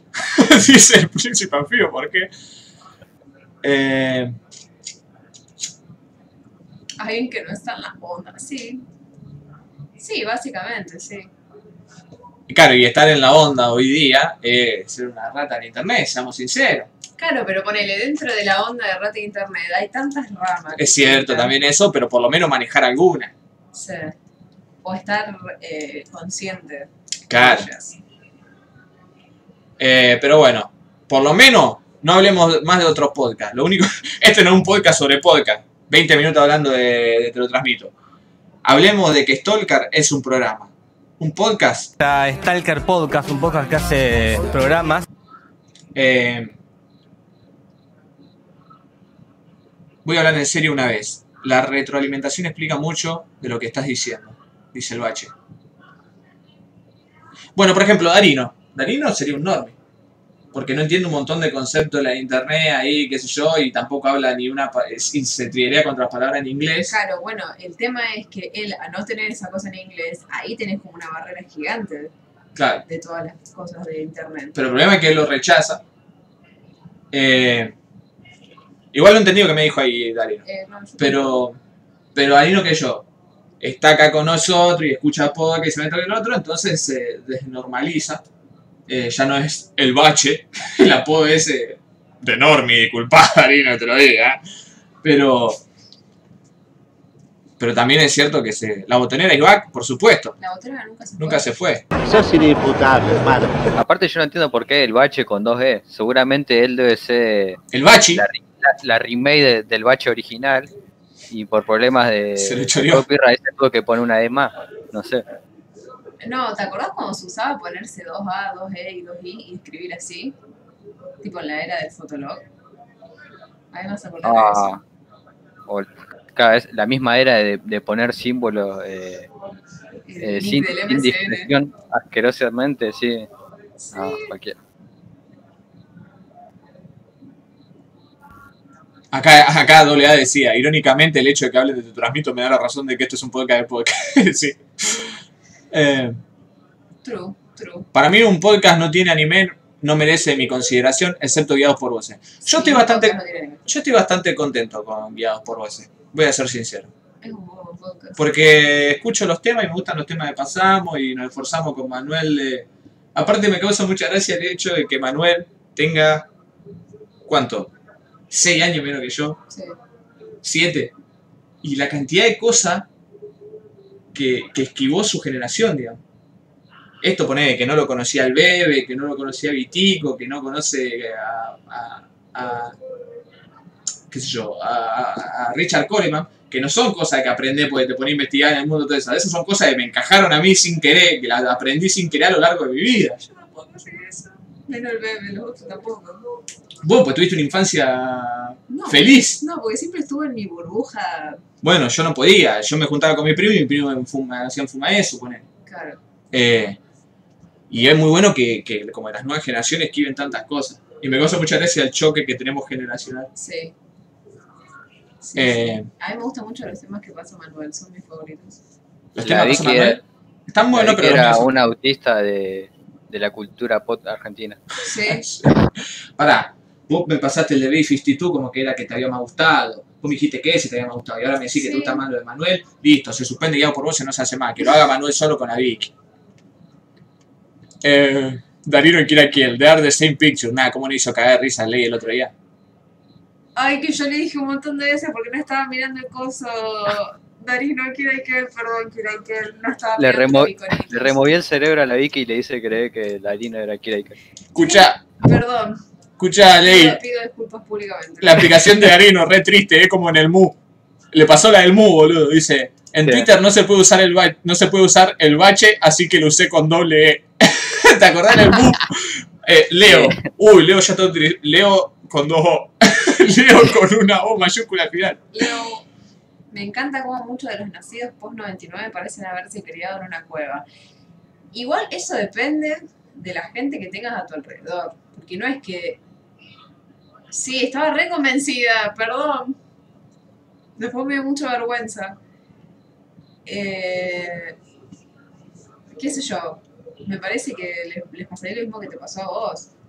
Sí, es como otra. Eh, O sea, depende de la gente que tengas en tu entorno y después, obviamente, bueno, lo que uno busca y, y le gusta. es que es muy cierto eso de la generación millennial y la otra generación. O sea, el internet definió todo, cambió todo. Sí, si yo hubiese nacido ya con el internet, o, empie- no nacido, sino tener conciencia con el internet establecido, como Manuel, por ejemplo, que que 2000, 2001, eh,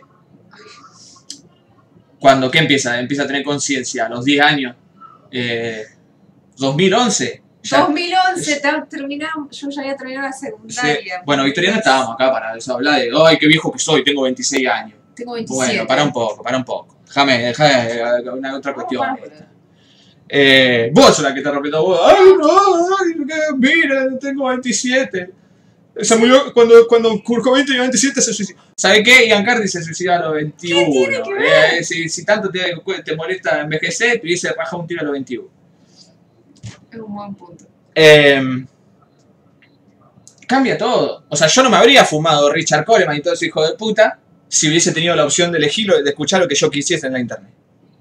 Me lo fumaba porque te lo ponía en Match Music contra eso, que era el único lugar donde vos podías escuchar música si no compraba los discos. Y encima era una etapa en la que los discos ya estaban muertos, no compraba nadie. Entonces tenía que ver por lo- los canales de música o un amigo te lo tenía recomendado o algo así. Pero todo te lo, te lo encajaban así nomás. Hoy día lo podés esquivar eso, tranquilamente. Podés pasar toda tu vida sin escuchar lo que está escuchándose en el momento. No, pero para, nosotros cuando empezamos a buscar música activamente ya teníamos el Ares, el Emul y todo eso. O sea, existían las cosas, pero lo que voy, eso es lo que decía cuando está tan establecido.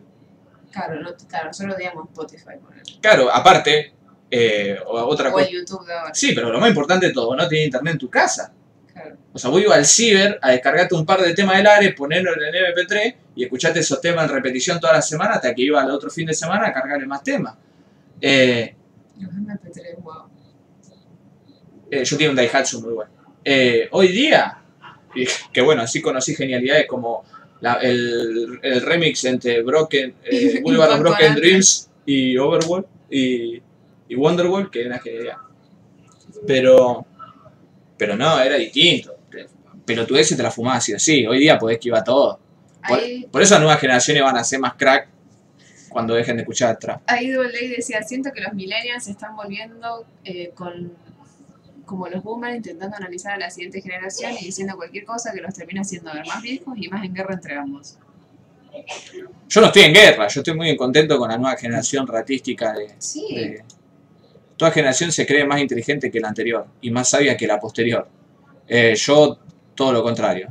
yo tengo completa y ciega fe en esta nueva generación. No hablen de VG que cumplí hace poco, dice Karen. Que eran años 93, papá, la última Copa América de la selección. Eh, feliz cumple Karen. Lo mejor es cuando un cabeza enorme quiere dar a entender que a su generación que es mejor. Y, bueno, eso sí, es parte. Que viejo que tengo. Que viejo que soy, tengo, tengo 25, dice Darino con sus 34. Gracias, Olea. A mí me trillaron con mi no cumpleaños y no dije nada. Para mí soy un niño, el bache. Iba al ciber y te pasaba el pendrive y traía acceso directo. Qué pete que éramos. Feliz cumple, Karen. Puede ser tu abuelo. Me acuerdo que me chocó cuando me enteré que muchos de mis amigos de 21 para abajo o nunca descargaron música. Igual para, me parece, tiene 23. Tampoco mucho más viejo. Ah, dos años. Claro, dos años tenía, hijo de puta. Tommy ¿Qué había parece de Horacio? Guaraní. ¿Viste la guitarra que clavó? No, pero yo por el, el que vi con la barba que subió una vez un video, me parece que era él, ¿o no? Sí, man- Y tiene una buena barba. No sé si tan Horacio Guararinesca, pero tiene una buena barba. mm. Pero ¿quién lo está tomando personal? ¿Nos dijo a nosotros o al chat? Eh, fue justo el miércoles de ajedrez y dejen que y, y dejan que gane Pastor, cualquiera. ¿Pero qué, Karen? ¿Vos querías como regalo de cumpleaños que yo pierda? ¿Qué es esta qué es esta relación tóxica que tengo con la audiencia? ¿Qué es esta relación tóxica que tengo con la audiencia que todos quieren verme fracasar? Ah, la gran facultad, lo que vos decías antes. Soy tan crack que me quieren ver fracasar. Bueno, todo me parece dice, tengo 24. Son muy fanfarrón, boludo, eso que pasa. Sí, Pero ¿sabes por qué la fanfarroneo, Ley? porque tengo con qué. No. Como mecanismo de defensa, porque tengo a todo esto, a esta rata diciendo que es gracioso atacarme. Ay, no lo bulé más. Pará, vos te reí y en serio, tengo, tengo un buen ego, pero es un mecanismo de defensa lo que haces el crack. Fíjate, no sé, mirá cualquier... eh, Borges, ¿vos te pensás que a Borges no le dolía que lo hayan rajado los peronistas de la, de la Biblioteca Nacional? Y siempre pareció como que, jaja, mirá Borges, que bien que se fue a la Biblioteca Nacional como bardea esto y otro, le re dolió. Pero esa, ese, No te voy a demostrar que no. ese altanerismo que tenía Borges era un mecanismo de defensa para no parecer vulnerable ante los demás. Eh, mira Karen, así que Karen, Baneada. y acá no voy a establecer un mecanismo de defensa de mi ego, sino que voy a establecer otro mecanismo de defensa. Karen no a poder comentar nunca más en el, en el podcast. Chau, baneada para siempre. Listo. La baneé, Karen no puede comentar más, así que no le pregunten nada porque no le va a responder. Eh, y a todo el otro que se me hagan los locos, ¿saben qué? Me voy a poner así como los youtubers sentimentales de no voy a dejar que me hagan más bullying, son retóxicos, no voy a dejar que tanta toxicidad entre en mi vida. Cuando filtran los comentarios. No, esto el huevo y la gallina también, doble A. Me, me atacan porque soy fanfarrón soy fanfarrón porque me atacan. Tengo, un, tengo un buen ego, el mejor del mundo, de hecho. Eh,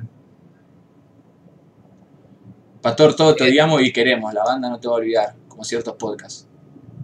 Eh, en el documental lo voy a decir cuando me entrevisto. Nada, pero al mismo tiempo, bardéenme, porque en serio soy muy crack como para que me perjudique algo que digan ustedes que, Romando, no empieces con una guerra. Basta. que, que bueno, son por ejemplo gente como Román de Oca, un peronista. ¿Qué me puede afectar a mí algo que diga un peronista? Imagínate, o algo que diga doble A que, que, que Ezequiel Porcel lo deja en ridículo en, en los comentarios de YouTube.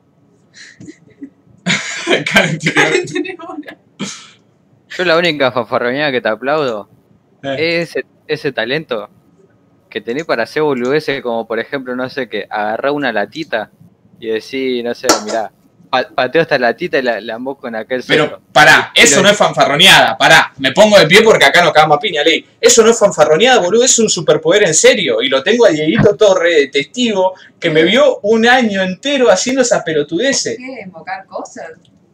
O sea, no invocar cosas, pelotudeces random. O sea, cierta, Decir, voy a hacer esto y lo haces. cierto nivel, eh, y pasa, no lo hago, cierto nivel de aleatoriedad que me acompañó Mm, cada vez que quiero hacer una pelotudez. Onda, voy a revolear esto, poné que yo le decía a Diego Torre, voy a revolear esto, va a rebotar contra esa pared y va a caer ahí. Ah, ja, ja, ja, ja, ja. ¡Pra! ¡Pum! Y caí ahí. Y después estaba dos meses peloteando con eso. Y el ley, ponele, ta- también vio millones, pues las hago siempre. Pero eso No, pero, ah, lo, que, lo que digo es que a mí me parece una fanfarroneada porque, por ejemplo, vos no, no lo empezás como una fanfarroneada, vos le decís, ponele, mira, lo que hago, y le- lo decís como diciendo, no lo voy a hacer, no me va a salir. Lo Es que- hacés y te termina saliendo, te cae la risa y decís, nada, sí, un crack. sí. es que cómo querés que no me crea crack, boludo. O, o esa, ese imán que tenés, viste, como para que la gente se te acerque como, no sé, ese día de... Bueno, a, a ese personaje ya no lo podemos nombrar, bueno. Sí. ya, ya sabemos todo quién es. O, o esa, esa conexión que empezó de- desde siempre, por ejemplo, esa vez que hablamos con el loco Cicula, sí. va, que vos hablaste con el loco Cicula. Y, o ponele cuando vino el gato de, los de los siete faunos, te abrazó a vos y, y te pidió una foto a vos. Ese tipo de cosas que te pasan siempre, boludo, no entiendo cómo. No, pero eso porque lo planeo. Tengo un método natural para acercarme a la gente, a las cosas en realidad.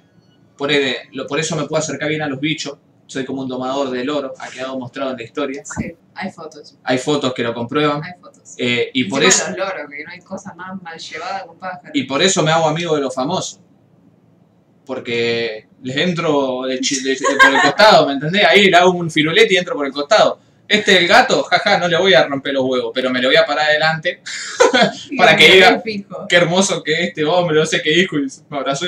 Sí, te decía que eras del No, pero eso, es que encima no es que vos haces algo o no sé, la haces media ahí camuflada como para que eso pase. No hace nada y la gente cae.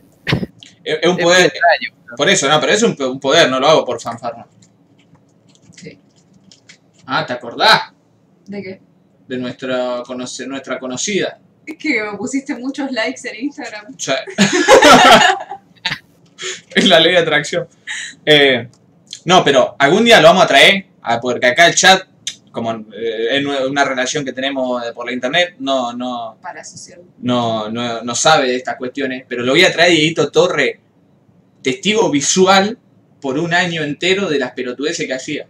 Y había veces que intentaba y no pasaba, obviamente, me decían, y justo era aquello un día que estaba resfriado o una cosa así, dice, no, pero está enfermo y no tenía poder, decía cosas así. Tipo, no, no, es por esto. Pero ponele onda, ir por la calle a que pateo esta lata y cae en el tachito ese. Y pasaba. Y pasaba. Bueno, lo del chiflido decían acá, que la contamos lo del chiflido. Lo del chiflido. Ay, no, lo de chiflido a lo mejor fue tu cara. Bueno, ahí está el Santi. De Y ahí está el Santi de testigo. Estamos nosotros dos. Bueno, y la otra que fue la más picante de todas, que ya la conté acá, la repito, la de la rabona que, que ence- encesté la pelota en el aro de básquet.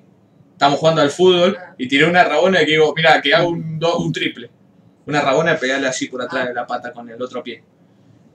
Y salió la pelota y entró. Y también tengo testigos, el profesor de gimnasia y Brian, Profesor de gimnasia. y Brian, y mi amigo Brian Román, que no sé en qué andará. Eh, pero tengo también testigo. Mirá cómo te quiere cancelar Darino. Qué grande la, la, la- la atracción que tiene Pastor, como esa vez que se sacó la foto con la faraona. Bueno, cagate de risa, pero esa de otra aplicación, por más que ahora me quieran cancelar por la foto de la faraona. eh, yo, deme, igual, encima de esa fue de vergüenza posta. Eh, deme que le saco la foto, pues ya me imaginé, me van a querer meter la foto. Déjeme que le saco la foto. No hay nada peor que le puedo hacer a Pastor que sacarse una foto. Y me querían sacar, y querían que saque la foto, quería sacar la foto. Y me puse ahí atrás y. No, pero eso sí, las fotos las odio. Salvo que sea con el gato. O que te la saca el Nacho. O que me la saque el Nacho. No, no me reaccionaba a las historias. Las veía, pero era poner. Subí una foto, 5 segundos, pum, like in. todas. Yo puedo ir hasta la primera foto de mi Instagram y hay un like de Pastor. Acosador. Encima yo la Vicky ya la conocía y nos habíamos visto en el rito, pero ella estaba tan escabio que no se acordaba de mí. Pero cuando me dijo, yo dije, ah, vos sos el que yo me burlé porque había ido en auto. Porque no sé por qué te había bardeado. Ay, te dije, ay, estoy en auto, y yo me fui. Me Parece que eso te acordaste porque te lo conté. Sí, Pero, eh, sí, a la Vicky yo la había hecho entrar a una fiesta de antropología y se había olvidado de mí. Pero bueno, con los likes bien que te acordaste, ¿eh? bueno, yo en ese momento no estaba disponible igual. Así que, Tremendo superpoder el de las latas. Me hace acordar a mi superpoder de saber cuándo el agua para el mate está listo. Todos tenemos superpoderes, hay que descubrirlo. Encima, yo había desarrollado una teoría Ajá, con Dieguito Torre ajá. que se llamaba la capacidad para calcular probabilidades del inconsciente. Eh, porque para mí, Esto ya es psicomagia. para mí no podía ser casualidad de que no podía ser que casualidad que todos los días pasase una de esas pelotudeces. Entonces yo dije, pará, soy crack en serio, algo debo tener. Ajá. Y digo, pero no soy consciente, porque claramente no calculo cuál es el, el ángulo exacto, porque si vamos al, si vamos a, la, al- a lo real, no es aleatorio que pase eso. Yo tiré algo en un ángulo exacto, que pegó justo en un ángulo exacto, con la resistencia del viento exacta, la velocidad exacta, y cayó en el lugar que tenía que caer. Así que para mí eso es calculable, y el inconsciente de las personas tiene una capacidad para calcular eh, la física, de como el inconsciente no estamos al tanto, pero lo tienen todo. Por eso si uno hace cosas inconscientemente, como esa, eh, hay una gran probabilidad de que le salga, porque el inconsciente está haciendo un cálculo por atrás que pasa. ¿Puedo decir que no estamos usando todo nuestro potencial? ¡Lucy! ¡Es Lucy, boludo!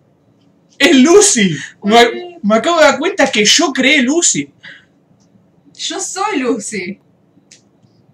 La peor película de la historia es culpa mía. No, el hippie de que me llevó a las sierras de Córdoba fue mi novio cuando yo tenía 18 años.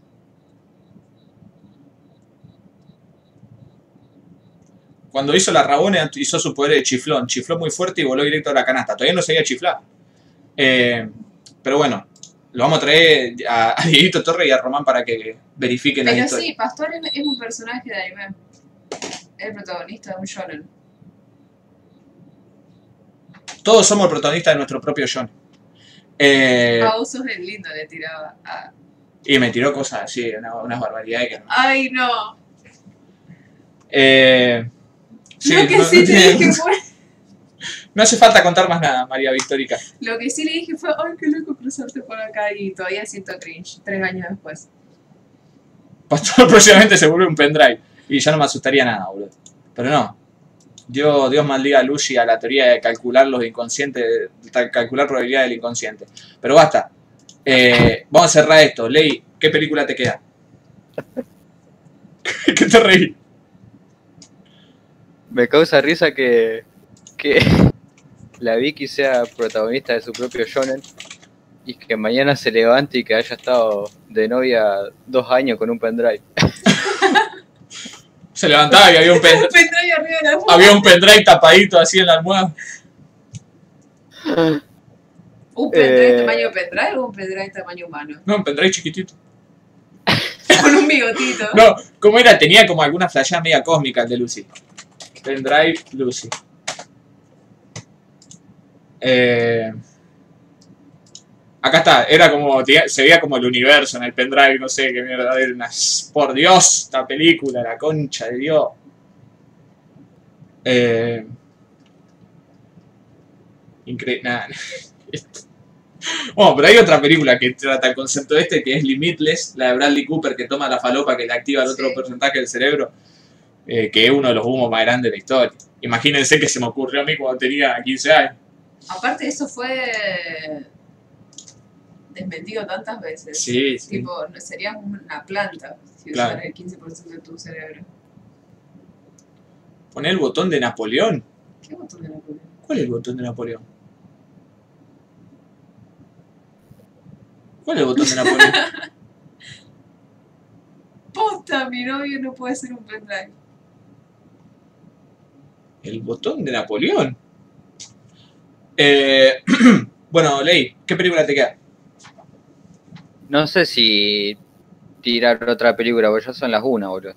Tres horas de podcast, no sé qué. Sí, es medio tarde ya. Mm. Bueno, si quieren los dejamos para la próxima. Dale, dale. Eh, encima yo dije, este no va a ser choriciado. Sí, el más choriciado del mundo. Siempre pasa lo mismo, es por culpa del chat. Vamos a tener que cancelar el chat porque nos hace alargar mucho el podcast y después no la Hacemos, pegamos. hacemos como hacíamos antes, que lo grabamos y después lo subimos. Sí, no, no la pegamos porque quedan muy largos los episodios por culpa del chat. Claro, ustedes son la culpa de nuestra falta de fama. El madafaca. Ah.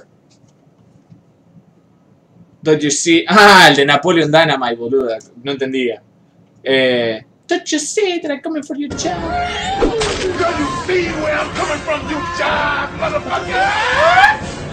Qué película. Eh, gente, Eh, leí a Marvel. y pero ¿hasta cuándo va a durar el podcast? Tomá, ¿qué querés? Vos también, escuchame una cosa. Eh, aparte, ya perdió Central hoy, un día muy largo, boludo. basta. Eh, pero sí, nos despedimos. Eh, queda pendiente entonces la película del Ley, la película de la Vicky y traerlo a Dieguito Torre para que corrobore la. para que corrobore todas estas cuestiones. Eh, Chat hizo over party. Eh, el chat cancelado. Bueno, Ley, no es más semana que viene entonces. Nos vemos, people. Veanle la- las patas, válgame. Eh, se escucha raro, Botonero. Es igual a Wolverine. Le va a salir hierro. Bueno, eh, adiós, Vicky. Bye bye. Que dure lo que tenga que durar, dice Teresa. Pero ya hablamos cada una de sus películas, así que tampoco. No, sí, aparte tenía dos películas para tirar. Una que iba a ser Head y otra que eh, tengo que explayarme mucho sobre Uf. muchos temas para hablar de la película bien. El- Hacerlo, ¿no? Bien, el viernes que viene, próximo podcast, cero choriceo, puro, puro cine y arte. Es Puro más, cine y arte. Ni, ni, ni los leemos. Cine arte. Cine arte. Arti, para que le guste a Darino. Eh, ¿No es artsy? O artsy es como peyorativo. son dos cosas distintas. Eh, pero el viernes que viene, filmografía especial de no, sa- no sabe, no le voy a decir quién porque le voy a volar el ojete. Eh, me gusta que Karen no comentó más pensando que era en serio. No te vamos a variar, boluda. Pero pone la carita triste. Eh, Comentá tranquila. hasta abajo del agua le tengo fe. Más vale, viejo. Hasta abajo el agua le tengo fe. Y la mesita en medio de la mesa. ¡Pon la mesita en medio de la mesa! ¡Y cómo hace una picada! Mm, Es filmografía y lo de Solar y Prometido. Una, re- una Y lo de Yuyito. y lo de Junji Ito, y las dos películas de Ley, y la película que era la Vicky. Todo. Todo. Lo promet- la revisión por las dos películas de Solari y el libro. Siempre dice Como el chorizo. cero- Pendrive parlante. ¿Qué pasó, Ley? Como el viejo Stalker, que eran 50.000 reviews, una tras la otra. Sí, porque no teníamos chat. Eh, pero. Pero bueno, sin el Mirá, chat. ¿quién, quién iba a decir que ¿Qué ley te censuró la CIA ahí a lo último? ¿Quién iba a decir que qué? que Tarantino nos volvió productivo? Es cierto.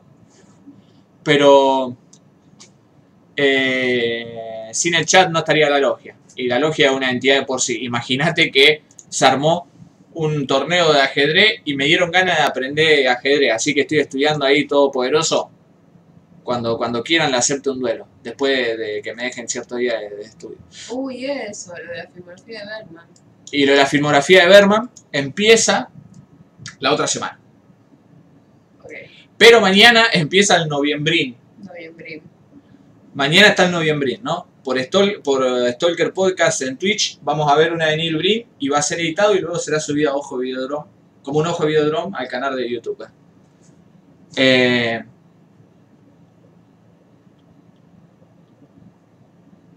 un especial en uno terminado en mil- en 89. ¿Por qué el, eh, el Bache está poniendo IEA? Y poniendo un Por grado el noviembre, supongo. por el noviembre o por Ojo Videodrome. Para, ¿el, el que viene de 89? Perfecto, perfecto, entonces, voy a tener tiempo. Está bien, especial que el, el viernes que viene no hay eh, estudia tranqui, para cuando quiera desempatamos, pecho frío, me dice Paco Pérez. Eh, ya te voy a agarrar a vos y a tu y a tu y a tu Smithers Cordobé, que lo tenía ahí eh, bifiando con vos en el, en el chat. Ya lo voy a agarrar los dos, mira, los dos juntos, una partida doble, así le hago. Eh, Aparte, cual- cualquiera, ese anfibio ahí defendiéndolo, no, una vergüenza. sí. defendiéndolo como si fuese que Charango fuese otro cordobés y, eh, y un cordobés wannabe, porque le- todos nos dimos cuenta desde el momento que dijo Chango que es un santiagueño más. Es la verdad. Lo, lo dijiste, Ley. Es la verdad y no hay nada con que dar. Eh, Viste, yo la otra, vez, la otra vez la tiré jo- jodiendo y después le dimos cuenta que era posta. un changuito. Eh, este, tiene podcast este, este podcast tiene mucho para hacer y no le da el tiempo. No te preocupes, Novada. Eh, y si no nos da, lo liquido. Eh, estás prometiendo muchas cosas. Ahora el choricero de dos horas iba a ser una sorpresa. Especial del director en el que viene, no, el otro, porque pensé que el que viene era el 90 y el, y el otro. Así que el que viene solamente va a estar lo de Solari y la película de Ley, lo de Yuji y esto. El de Berman entonces empieza la semana que viene. La semana que viene empieza Berman. Esta semana me veo la primera de Berman. Esta semana me veo la primera de Berman.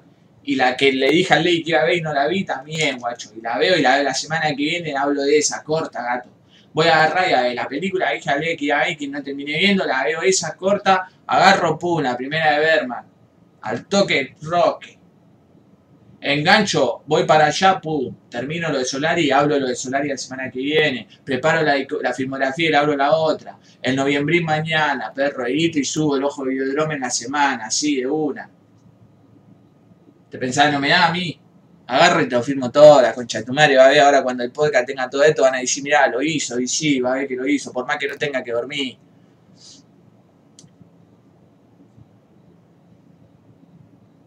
Gente, hasta la semana que viene.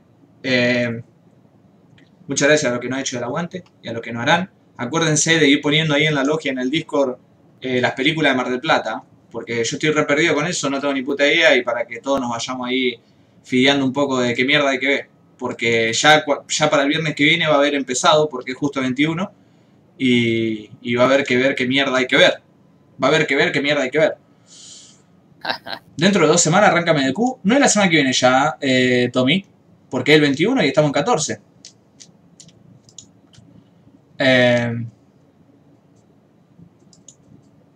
pero bueno, no más la semana que viene.